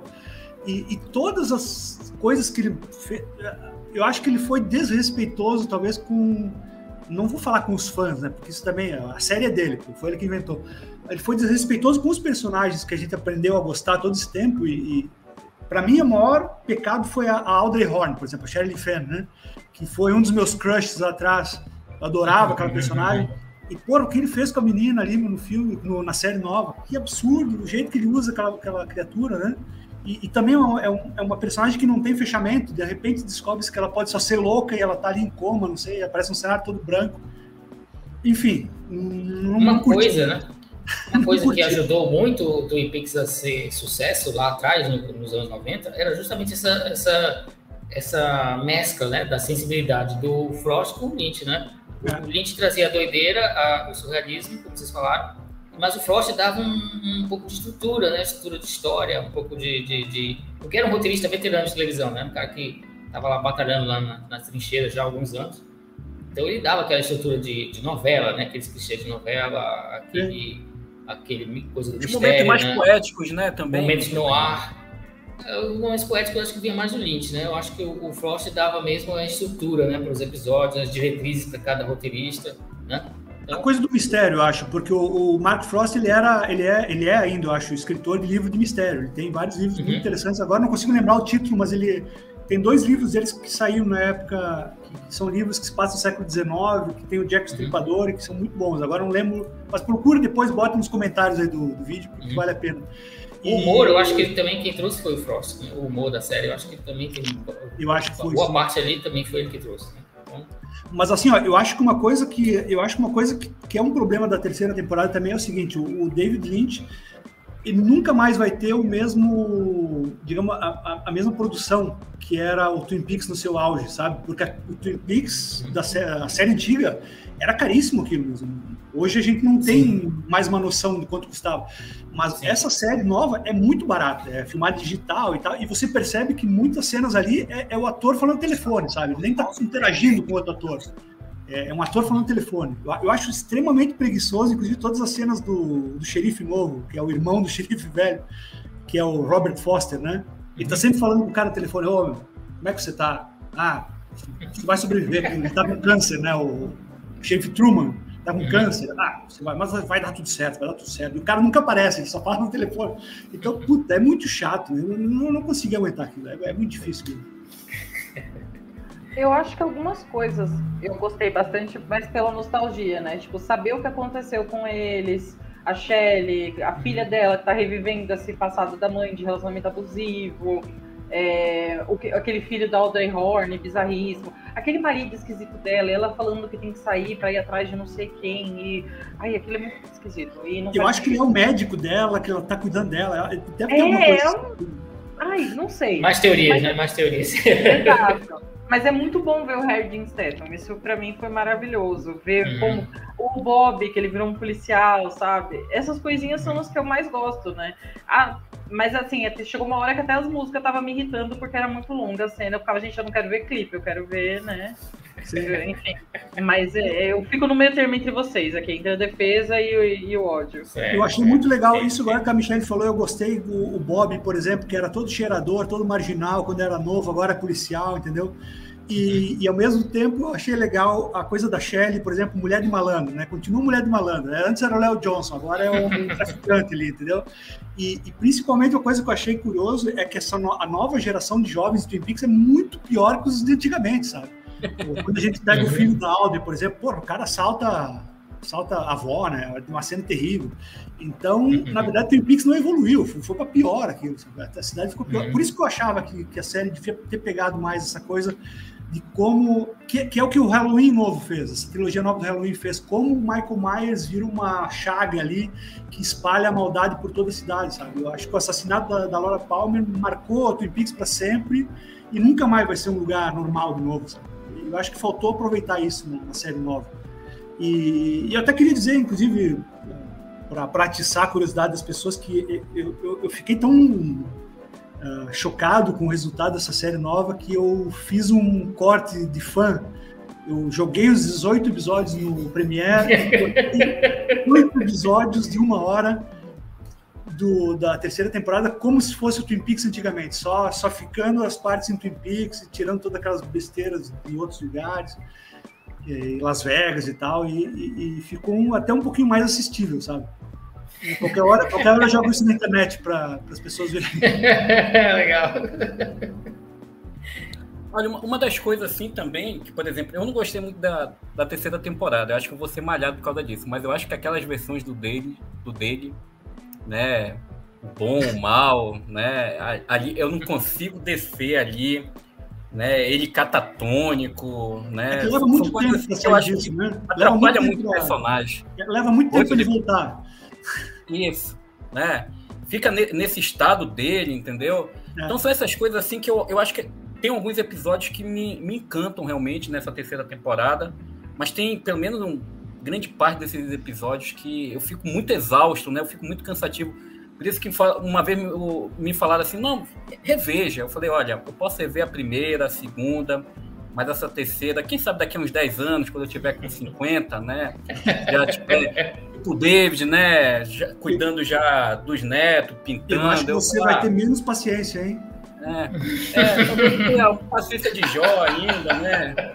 Quem sabe, né? Quem sabe daqui a alguns anos eu reveja essa terceira temporada, né? Para ver se realmente passou alguma coisa batido.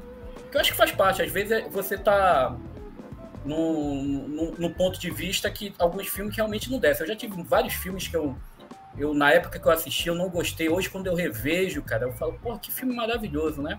Mas eu acho que é o, é, é o teu estado naquele momento, né? Alguns filmes refletem também. Com o passar do, do, dos anos, você já enxerga de outra forma. Eu queria tocar agora num ponto que a Michelle falou da trilha sonora, né? Eu acho que uma das coisas mais fascinantes de, de Twin Peaks é a, é a, é a trilha sonora desde as primeiras temporadas, né? Eu acho que uma coisa assim, muito marcante a, a trilha do, do Ângelo, né? Eu acho que ela é melancólica, poética, e ela traz um pouco do enigma é, que traz a, a, série, né? Aquele universo. Então deixa aí que a Michelle fale um pouco, né, sobre essa trilha que também para mim é, é fantástica. É, inclusive a Julie Cruz faleceu recentemente, né? Que ah, a, foi, foi. Ela uhum. canta, né? Na, a, as músicas principais, assim, né? É, eu acho que para além. A da terceira temporada tá ainda mais forte, né? Porque tem aquele clube lá e as pessoas. Em todos os filmes dele, né? Tem a, a música muito forte. Mas na terceira temporada isso fica ainda mais. E, e eu queria um pouco além, né? Que eu citei que o Misfits fez a, aquela a música Helena, que é baseada no boxing Helena. O quanto a, o mundo de Twin Peaks também influenciou na música, né? Tem várias bandas que uhum. nasceram inspiradas em Twin Peaks. Tem uma que chama The Dale, Quart The Dale Cooper Quartet, que é um doom jazz bizarro, que é maravilhoso. Tem uma banda de shoegaze que chama Laura Palmer's Death Parade.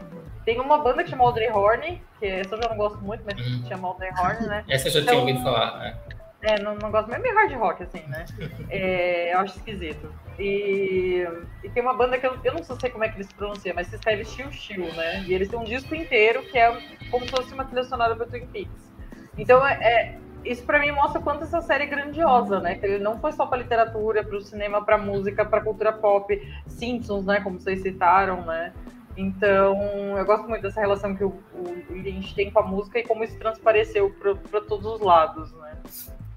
Uhum. Falando da música especificamente, né? É, o filme ganhou o prêmio pela música, né? O filme, o, o Último Dias de Laura Palmer, né? Ganhou o prêmio do Independent Spirit Awards, né? É, o Badalamente foi premiado como o melhor é, trilha original. Né? E a revista britânica NME elegeu a trilha do filme como uma das melhores, uma das 50 melhores de todos os tempos. Né? A música do filme realmente é bem bacana. A série também, a, a música é uma coisa muito especial, né? Mas a trilha do filme está no Spotify, né? Eu até ouvi hoje, realmente é uma composição. É, o trabalho do Badalamente nessa na trilha é muito bacana, né? Tem duas canções, né? Toda vez aquela que canção. toca a música tema, toda vez que eu reassisto uhum. o Twin Peaks e toca aquela música tema, eu me arrepio até hoje, sabe? E uma Sim. das cenas que eu, que eu gosto mais assim do casamento da música e da, e da cena é do, na série, né? É, é quando justamente no episódio que revela quem é o assassino. Quando tem a cena do assassinato da, uhum. da Mad, né, a prima da Laura Palmer, Sim. e o pessoal tá lá no bar e tá uhum. Julie Cruz cantando, né?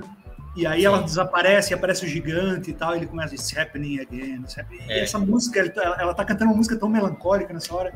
Eu acho que é um casamento perfeito aí da música e da cena e da situação toda. E depois passa o assassinato, volta pro bar, tá todo mundo chorando e a Julie Cruz cantando. É fantástico. Isso aí para mim é epítome do Twin Peaks tá ali, né? Mas eu queria só pegar um último gancho aqui da que a gente estava falando da terceira temporada, que tem duas coisas que aparecem no, no filme. Hoje eu revi o filme, né? Então tá bem fresco ainda que, que depois é citado na nessa terceira temporada, que é o aqueles personagens lenhadores, lembram do, da série uhum. nova? Sim. do mal lá, que são os fantasmas e tal, Sim. já aparece numa cena de alucinação uhum. no filme. É mesmo. É. E um dos lenhadores é um ator famoso, é aquele alemão Jürgen Prochnow. Sabe? O cara que fez o barco, o Inferno no Mar. Sim, ele aparece exato. segundos, ele aparece segundos é. no filme ali como lenhador barbudão. E, e o David Bowie ele cita Judy. Né? Ah, não uhum. vamos falar sobre a Judy.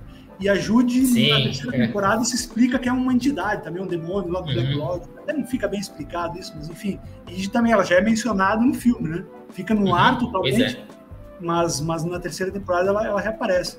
E uma coisa que eu acho que é um problema, outro problema, digamos, da terceira temporada, é que não cita mais a personagem, que eu me lembro, pelo menos a personagem da Heather Graham e a interesse, não, não interesse romântico do Dale Cooper no, no final do, da série. Ela aparece na cama da, da, Laura Palmer, né? Toda machucada durante uma cena, mas é muito rápido, assim, não, não aprofunda. No filme, some, né? né? Não, some, não, fala filme. No filme. É. Não, na terceira temporada. Na terceira temporada nem menciona. Ah, não, na né? terceira eu acho que não. não. Na terceira eles mencionam, mencionam que a, a, a, a Anne tava num, ficou num hospício, uma coisa assim, Ah, eu não lembrava. Eu não Eles lembrava. mencionam, é, mencionam a Anne. Só mencionam, a é tem coisa né? demais na terceira temporada, gente, pra lembrar de tudo. Eu lembro da primeira e da segunda, porque eu já vi muitas vezes, mas a terceira não, não lembro de tudo, não. Sim, sim. Então, pessoal, acho que a gente já discutiu bastante aqui, né? tanto o filme como a série. Eu queria encerrar aqui o nosso podcast, né? É, além de vocês fazerem a, a, despedida, né? Primeiro queria agradecer aí a Michelle, ao Felipe. o Ivanildo já é da casa, né? Então é sempre bom estar tá fazendo um podcast com ele. Mas agradecer os nossos dois convidados aqui, o Felipe, principalmente, que já deve estar tá quase uma, quase é, duas da manhã. Quer ir dormir, né? né? Então o cara tá num, num verdadeiro corujão aí. Daqui a pouco. Uhum. É, Daqui a pouco uma coruja vai passar aí na. na vai passar aí na, por e levar ele lá pro, pro, pro Black. Né? Isso. É. Mas eu queria aqui encerrar aqui, além de vocês fazerem né, considerações finais, né? Eu acho que dizer o, né, o porquê nosso público que ainda não viu Twin Peaks, que eu acho que ainda tem muita gente que ainda não viu Twin Peaks, né? quais são os motivos principais para assistir e dizer qual é o personagem favorito de Twin Peaks, né? A gente falou tanto desse universo, tanto personagem, com certeza a gente deve ter um personagem ali que a gente guarda com bastante carinho dentro desse universo, né? Olha que são tantos, não são poucos não, dentro desse universo. Queria iniciar com a Michelle. Faça suas considerações finais, Michelle, e fale sobre Twin Peaks e seu personagem favorito. É muito difícil escolher um personagem preferido, mas eu acho que eu gosto muito do Harold. É Harold, né? O nome do, do moço que guarda o uhum. diário da, da Laura Palmer. Harold Smith. Na, Harold Smith. Na... Isso. Eu acho ele fascinante, né? Tipo, ele trancado em casa e como ela confia nele, como ela vê aquela bondade nele pra ele ajudar e como ele não aguenta, né? É, ter esse peso todo em cima dele, eu, eu sou completamente fascinada por ele. Então, ao mesmo tempo que ele tem aquele desejo por ela, né? Ele também tem um, um respeito é, e tem dó. É muito, é uma relação muito complicada. Eu assistiria uma série sobre ele, assim, né? Eu Exato. gosto muito dele. É, o ator até e... faleceu, né? Alguns algum, algum, anos atrás, né? Eu acho. É. Ah, é? Não sabia. É. Ah. ah, ele faleceu? Deixa eu ver aqui. Aliás, eu vi um filme esses dias de terror tosco e tinha ele também aleatório ali, assim. Eu falei, nossa. Eu lembrei, ele né? Fez, que ele, fez um esque... ele fez o Esquecer de Mim 13, cara. Você tem uma ideia. é, bastante aleatório. É, morreu, morreu ano passado, pô. Uhum. Ah, foi ano é. passado. Oh, a Log Lady também morreu, não, foi logo depois da série, né? A Log Lady. Que eu acho Sim. ela fascinante. Foi depois da terceira temporada, é. É. é ela estava bem doente. Inclusive, né, ela já estava doente, né, quando gravou. É. Exatamente. É, agora, se você me perguntar por que assistir Twin Peaks, eu acho assim, se você é uma pessoa que gosta de criar teorias, de ficar brisando e conectando coisas, é a melhor série, porque eu fiz um intensivo disso na pandemia e eu digo que foi um mês muito interessante para mim, porque eu não podia sair de casa, não tava vendo ninguém e foi uma boa companhia, assim, né? É, porque tem muitas camadas, né? Tem essa estrutura de novelão, tem relacionamentos, tem aquele coisa do, da norma e do como chama, gente? O Ed. Ed que eles Ed, são apaixonados sempre. Nossa, eu lembrei da Nadine adolescente. naquela, naquela, aquilo é totalmente aleatório, né? Então, é uma série que tem muita coisa. Tem terror, tem ficção científica, tem ET, tem romance, tem comédia. E, e, e, ela foi a precursora, né, dessa coisa de criar teorias, né? Eu fico vendo, tipo, eu não sou tão velha assim, né? Mas a, os jovens hoje em dia com Stranger Things e falando várias coisas, eu ficava, gente, eu já passei por essas brisarrices, essas brisas com série, né? E sem ter acesso à internet que nem vocês, né? Tipo, eu tinha que ficar esperando a revista 7, né? Então, eu acho que é isso. É uma série que é muito bem feita, é muito bem atuada. Ela tem. Ela mudou a história da televisão. E de certa forma, também no terror, né? Porque traz muito do sobrenatural para representar o real e, e coisas do tipo, né? Então eu só me enrolei, enrolei, mas eu só queria dizer que eu sou obcecada, então eu quero que as pessoas sejam também, pra gente ter sempre bastante gente para falar sobre. Felipe. Então, é, é, um, é, um, pouco como eu, como eu falei no, na minha apresentação, aí eu vou falar no fechamento também. Eu, quando era mais novo, né, eu gravei Twin Peaks da TV para forçar meus amigos a verem para ter com quem discutir. Então, eu acho que é essencial que vocês vejam Twin Peaks hoje, que é fácil de baixar, fácil de comprar também, se vocês quiserem, mas, mas é, é, muito mais fácil de encontrar do que na nossa época. Uhum. E é muito mais fácil de vocês discutirem com outras pessoas. também, né? Tem no streaming, né? Tem é no streaming da Paramount Plus, a clássica, Olha, e a terceira temporada na Netflix. O filme, eu acho que tá no streaming do Telecine. O Mas o filme tem DVD também, eu acho fácil. Sim, e, é. e, hoje, assim, hoje vocês não precisam forçar seus amigos a verem para discutir, porque vocês podem, por exemplo, olha, bah, não entendi isso aqui. Vai pro Google lá, prrr, tem um milhão de páginas de spam que explica tudo para você. Olha, é isso, é isso, é isso aqui, isso aqui. Então, você tem o Twin Peaks Wiki, por exemplo. Você pode olhar tudo que, que você não entende ali. Na nossa época, era mesmo uma aventura. Você tinha que fazer mapinha, você tinha que fazer, opa, é, como é que vai? É, pra onde vai? O que, é isso? O que, que é esse personagem aqui? Entendeu? Então, hoje é muito mais fácil de ver, é muito mais fácil de acompanhar, mas eu acho que a experiência continua sendo riquíssima, assim, sabe? É algo que você tem esse mistério policial, que talvez não seja mais novidade, porque tem tanta série, depois True Detective, né? Uma série, uhum. um monte de série com mistério policial. Eu acho que o mistério policial é a ponta do iceberg. A série é sobre relações humanas, é sobre personagens excêntricos, é sobre essa coisa do, da cena inicial do Veludo Azul. Você tem ali uma cidadezinha, onde você acha que está tudo muito às claras, é a rainha da escola, é o pai dela, é o namorado dela que é atleta, mas na verdade todo mundo tem um segredo, todo mundo tem um outro por trás. E a vida real é muito assim, né? A gente acha que conhece as pessoas, mas olha, depois dessas eleições aí a gente percebe que não é bem assim. Você não conhece tão bem os seus familiares e os seus amigos, sabe? Eles têm podres também por trás. Então pronto. Tem eu Killer acho... Bob escondido, né, dentro de algumas Twin, pessoas, de muitas pessoas. Sobre isso, não é as aparências, tem muita coisa por trás. Então acho que é uma série que continua dialogando, continua ressonando. Muito do que se faz hoje em série é copiado do Twin Peaks. Então talvez para a molecada que for ver hoje até vai parecer, ó, já vi isso, entendeu? Mas, mas não porque Twin Peaks é clichê, foi Twin Peaks que inventou muitas dessas coisas, né? Então, e outra coisa, não assista um filme antes de ver a série, porque não faz sentido algum. não tem como você entender o, filme sem ver a série. É tipo um, um, prequel, você precisa ver a série mesmo. E a terceira temporada veja só se tiver tempo, assim, não é nada que vá mudar a sua vida. Veja a série antiga e reveja a série antiga, que é só o que interessa, e o filme. E obrigado por terem nos acompanhado durante quase duas horas. É muito, esse, esse podcast todo foi muito mais dinâmico e menos chato que a terceira temporada do Twin Peaks. Seu personagem favorito, Felipe? Olha, puxa, eu, eu, gosto muito do Harold Smith, citado pela Michelle também, e eu acho que ele foi mal aproveitado na série, devia ter aparecido mais. Porque, de fato, ele, ele, ele tinha ali a, a, as chaves para a verdadeira Laura Palmer. Ele devia ter aparecido mais no filme também, inclusive. Hum, foi pouco uhum. aproveitado. Mas o meu personagem preferido é o Dale Cooper, não adianta. Eu acho. Um, nossa. Porque na época, a, o papel do FBI em séries e filmes era muito negativo, se vocês lembrarem. Sempre que aparecia o FBI num filme era para tomar conta do, da investigação. Arrogantes. Exato. Eu lembro sempre do Duro de Matar, quando o FBI aparece é para aprontar lá e quer matar os reféns. Uhum. É sempre uma merda assim que dá. E o Dale Cooper é esse cara que é super simpático, sabe, bobão, né? Caxias, parece um escoteirão. E, e, ao mesmo tempo ele tem essa coisa mística, ele tem esses métodos. O senso de dedução dele é muito bom, né? Aguçado. Não, aquela cena que ele, que ele bota as garrafas, ah, olha, fala o nome do suspeito e se eu acertar a garrafa é porque esse cara é, é muito genial aquilo, sabe? É, é, tão estúpido quanto genial, tá na tênue linha ali. Enfim, ele é um cara, ele é bobão, mas ele ao mesmo tempo ele é, ele é inteligente, ele é corajoso. Pô, eu acho um personagem cheio de camadas para mim é uma pena o que aconteceu com ele na terceira temporada. Assim. Enfim, assistam, vale muito a pena. Dale Cooper, sou fã e sou fanático do Twin Peaks. Legal. Vanildo, meu caro, suas considerações finais. Bem, primeiro quero agradecer aqui a Michelle e ao Felipe, né?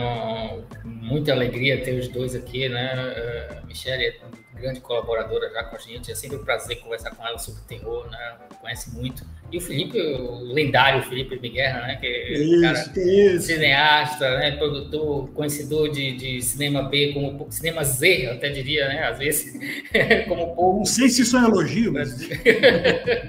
para mim é, para mim é. Né? Então é um prazer falar com você pela primeira vez, né? Espero que a gente participe de outros podcasts no futuro também. E além disso, né, Twin Peaks é, foi uma série que me impressionou bastante, né? Mudou assim a forma como eu enxergava cinema, audiovisual na época que eu assisti, né? Me impressionou muito, continua me impressionando. Eu sempre vejo séries de tempos em tempos, né? E o filme também é muito, marcou muito também. É, é, é então, é, mudou a televisão, né? O próprio o cara que fez o Sopranos, David Chase, disse que a sequência de sonho lá do Sopranos tinha muita sequência de sonho porque tinha muito psicologismo lá no Sopranos, né? Era muito inspirado por Twin Peaks. falando né, do True Detective, das séries que criam teorias, né? Gente criando teorias como Westworld, Game of Thrones, tudo isso nasceu no, no Twin Peaks, né?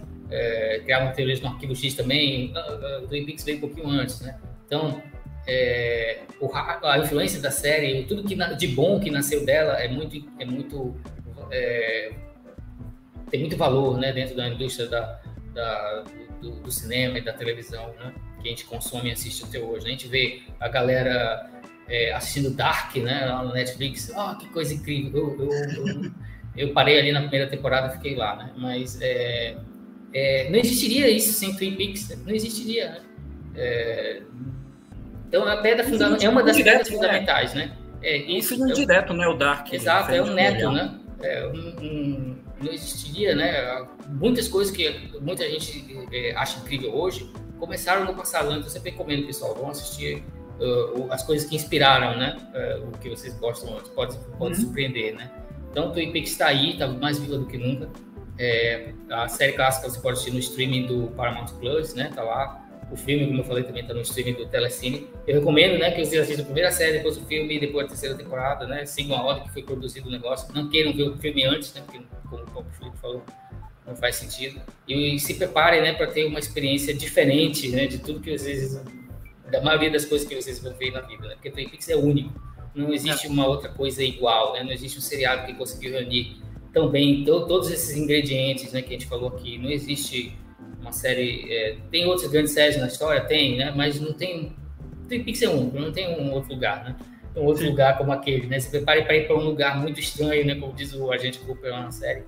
E é uma paixão eterna, né? E no, pra, pegando o filme, né? Para mim, Twin Peaks tem no centro, apesar de todo o humor, todos os personagens excêntricos, todo aquele clima interessante, no centro é uma história de terror, né? Então por isso que a gente quis discutir aqui no nosso podcast, porque o, a, o coração de Twin Peaks que o David Lynch explora bem no filme, eu acho, é a tragédia da, da, da Laura Palmer, né? Então, e no filme é, que tá, que merece ser revisto, merece ser mais considerado, né? Porque é um filme que realmente tem muitas qualidades, né? É, o Danilão tem o disco, então vão atrás do filme também porque é uma experiência única. Né? E é isso. Já falei demais. Queria agradecer né, a todos mais uma vez. Felipe, muito obrigado. É sempre divertido. A gente queria, né?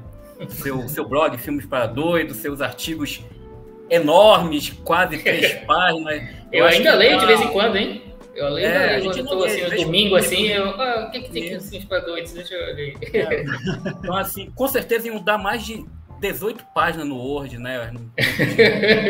atuais, né? Enormes, quase artigos. Né? E agora, conversando pessoalmente, para escutar um pouco a tua visão, a Michelle, não preciso nem dizer aqui, eu sou muito grato, né? A Michelle sempre trazendo um, um olhar assim, muito pertinente, objetivo, muito claro sobre as coisas, e sabe falar muito bem de vários assuntos né, de terror. Eu sempre também acompanho ela pela, pela rede. Talvez não comente tanto, Michelle, mas eu sempre fico vendo suas postagens, uhum. é sempre interessante, principalmente uma parte da literatura que eu preciso desenvolver mais. Eu sei que você gosta muito, né? Seja do horror ou, ou outros tipos de literatura.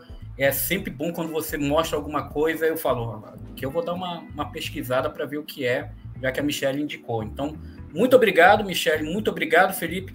Vanildo, meu caro, sempre muito bom estar com você. Eu acho que eu poderia dizer assim: assista Twin Peaks porque é um pouco da psicologia humana, né? Tá ali várias temáticas, vários pensamentos, várias questões sociais. A simiologia talvez seja o mais intrigante. Eu comecei a ver Twin Peaks achando que era uma estilo Odette Reutemann, né? Quem é um assassino? Agatha Christie. Isso, Agatha Christie, porque naquela época eu adorava, né? Ainda continuo gostando, né? Eu acho que a Agatha uhum. Christie ainda tem seu valor dentro do, da literatura de, de crime. Eu também, sou fã até hoje. Considero até hoje também, adoro os livros dela. Mas você consegue ver em Twin Peaks outras essências, né? Eu acho que fala sobre a psicologia humana, existencial, social, e eu acho que diz muita coisa hoje naquele meio do que a gente está vivenciando hoje nesse meio político. Então, Twin Peaks ainda tem esse lado atual. Tanto que a Michelle foi fugir da realidade para abraçar ali durante uhum. a pandemia, né? Twin Peaks, eu acho que também isso significa muito, né? Então, agradecer a vocês. Queria só fechar dizendo que meu personagem favorito é o Ed, né? Ah, tá. Principalmente porque eu gosto. Everett o meu, também, o meu também é o Cooper, tá? Só eu esqueci de falar, o meu também é o Cooper. É. E aí eu queria fazer uma homenagem ao Ed, né? Porque eu sempre gostei do Everett McGill, né? Eu acho que é um. Sempre fez vilões divertidos no cinema, né? E o, e o relacionamento dele com a. É Nadine? É Nadine? Não sei se eu Nadine, Nadine é a esposa, que é a esposa dele na vida real. Isso, né? Uhum. Sempre torci para eles, né? Eu acho que a terceira temporada tem esse momento muito bacana que traz essa situação. Então, meu personagem.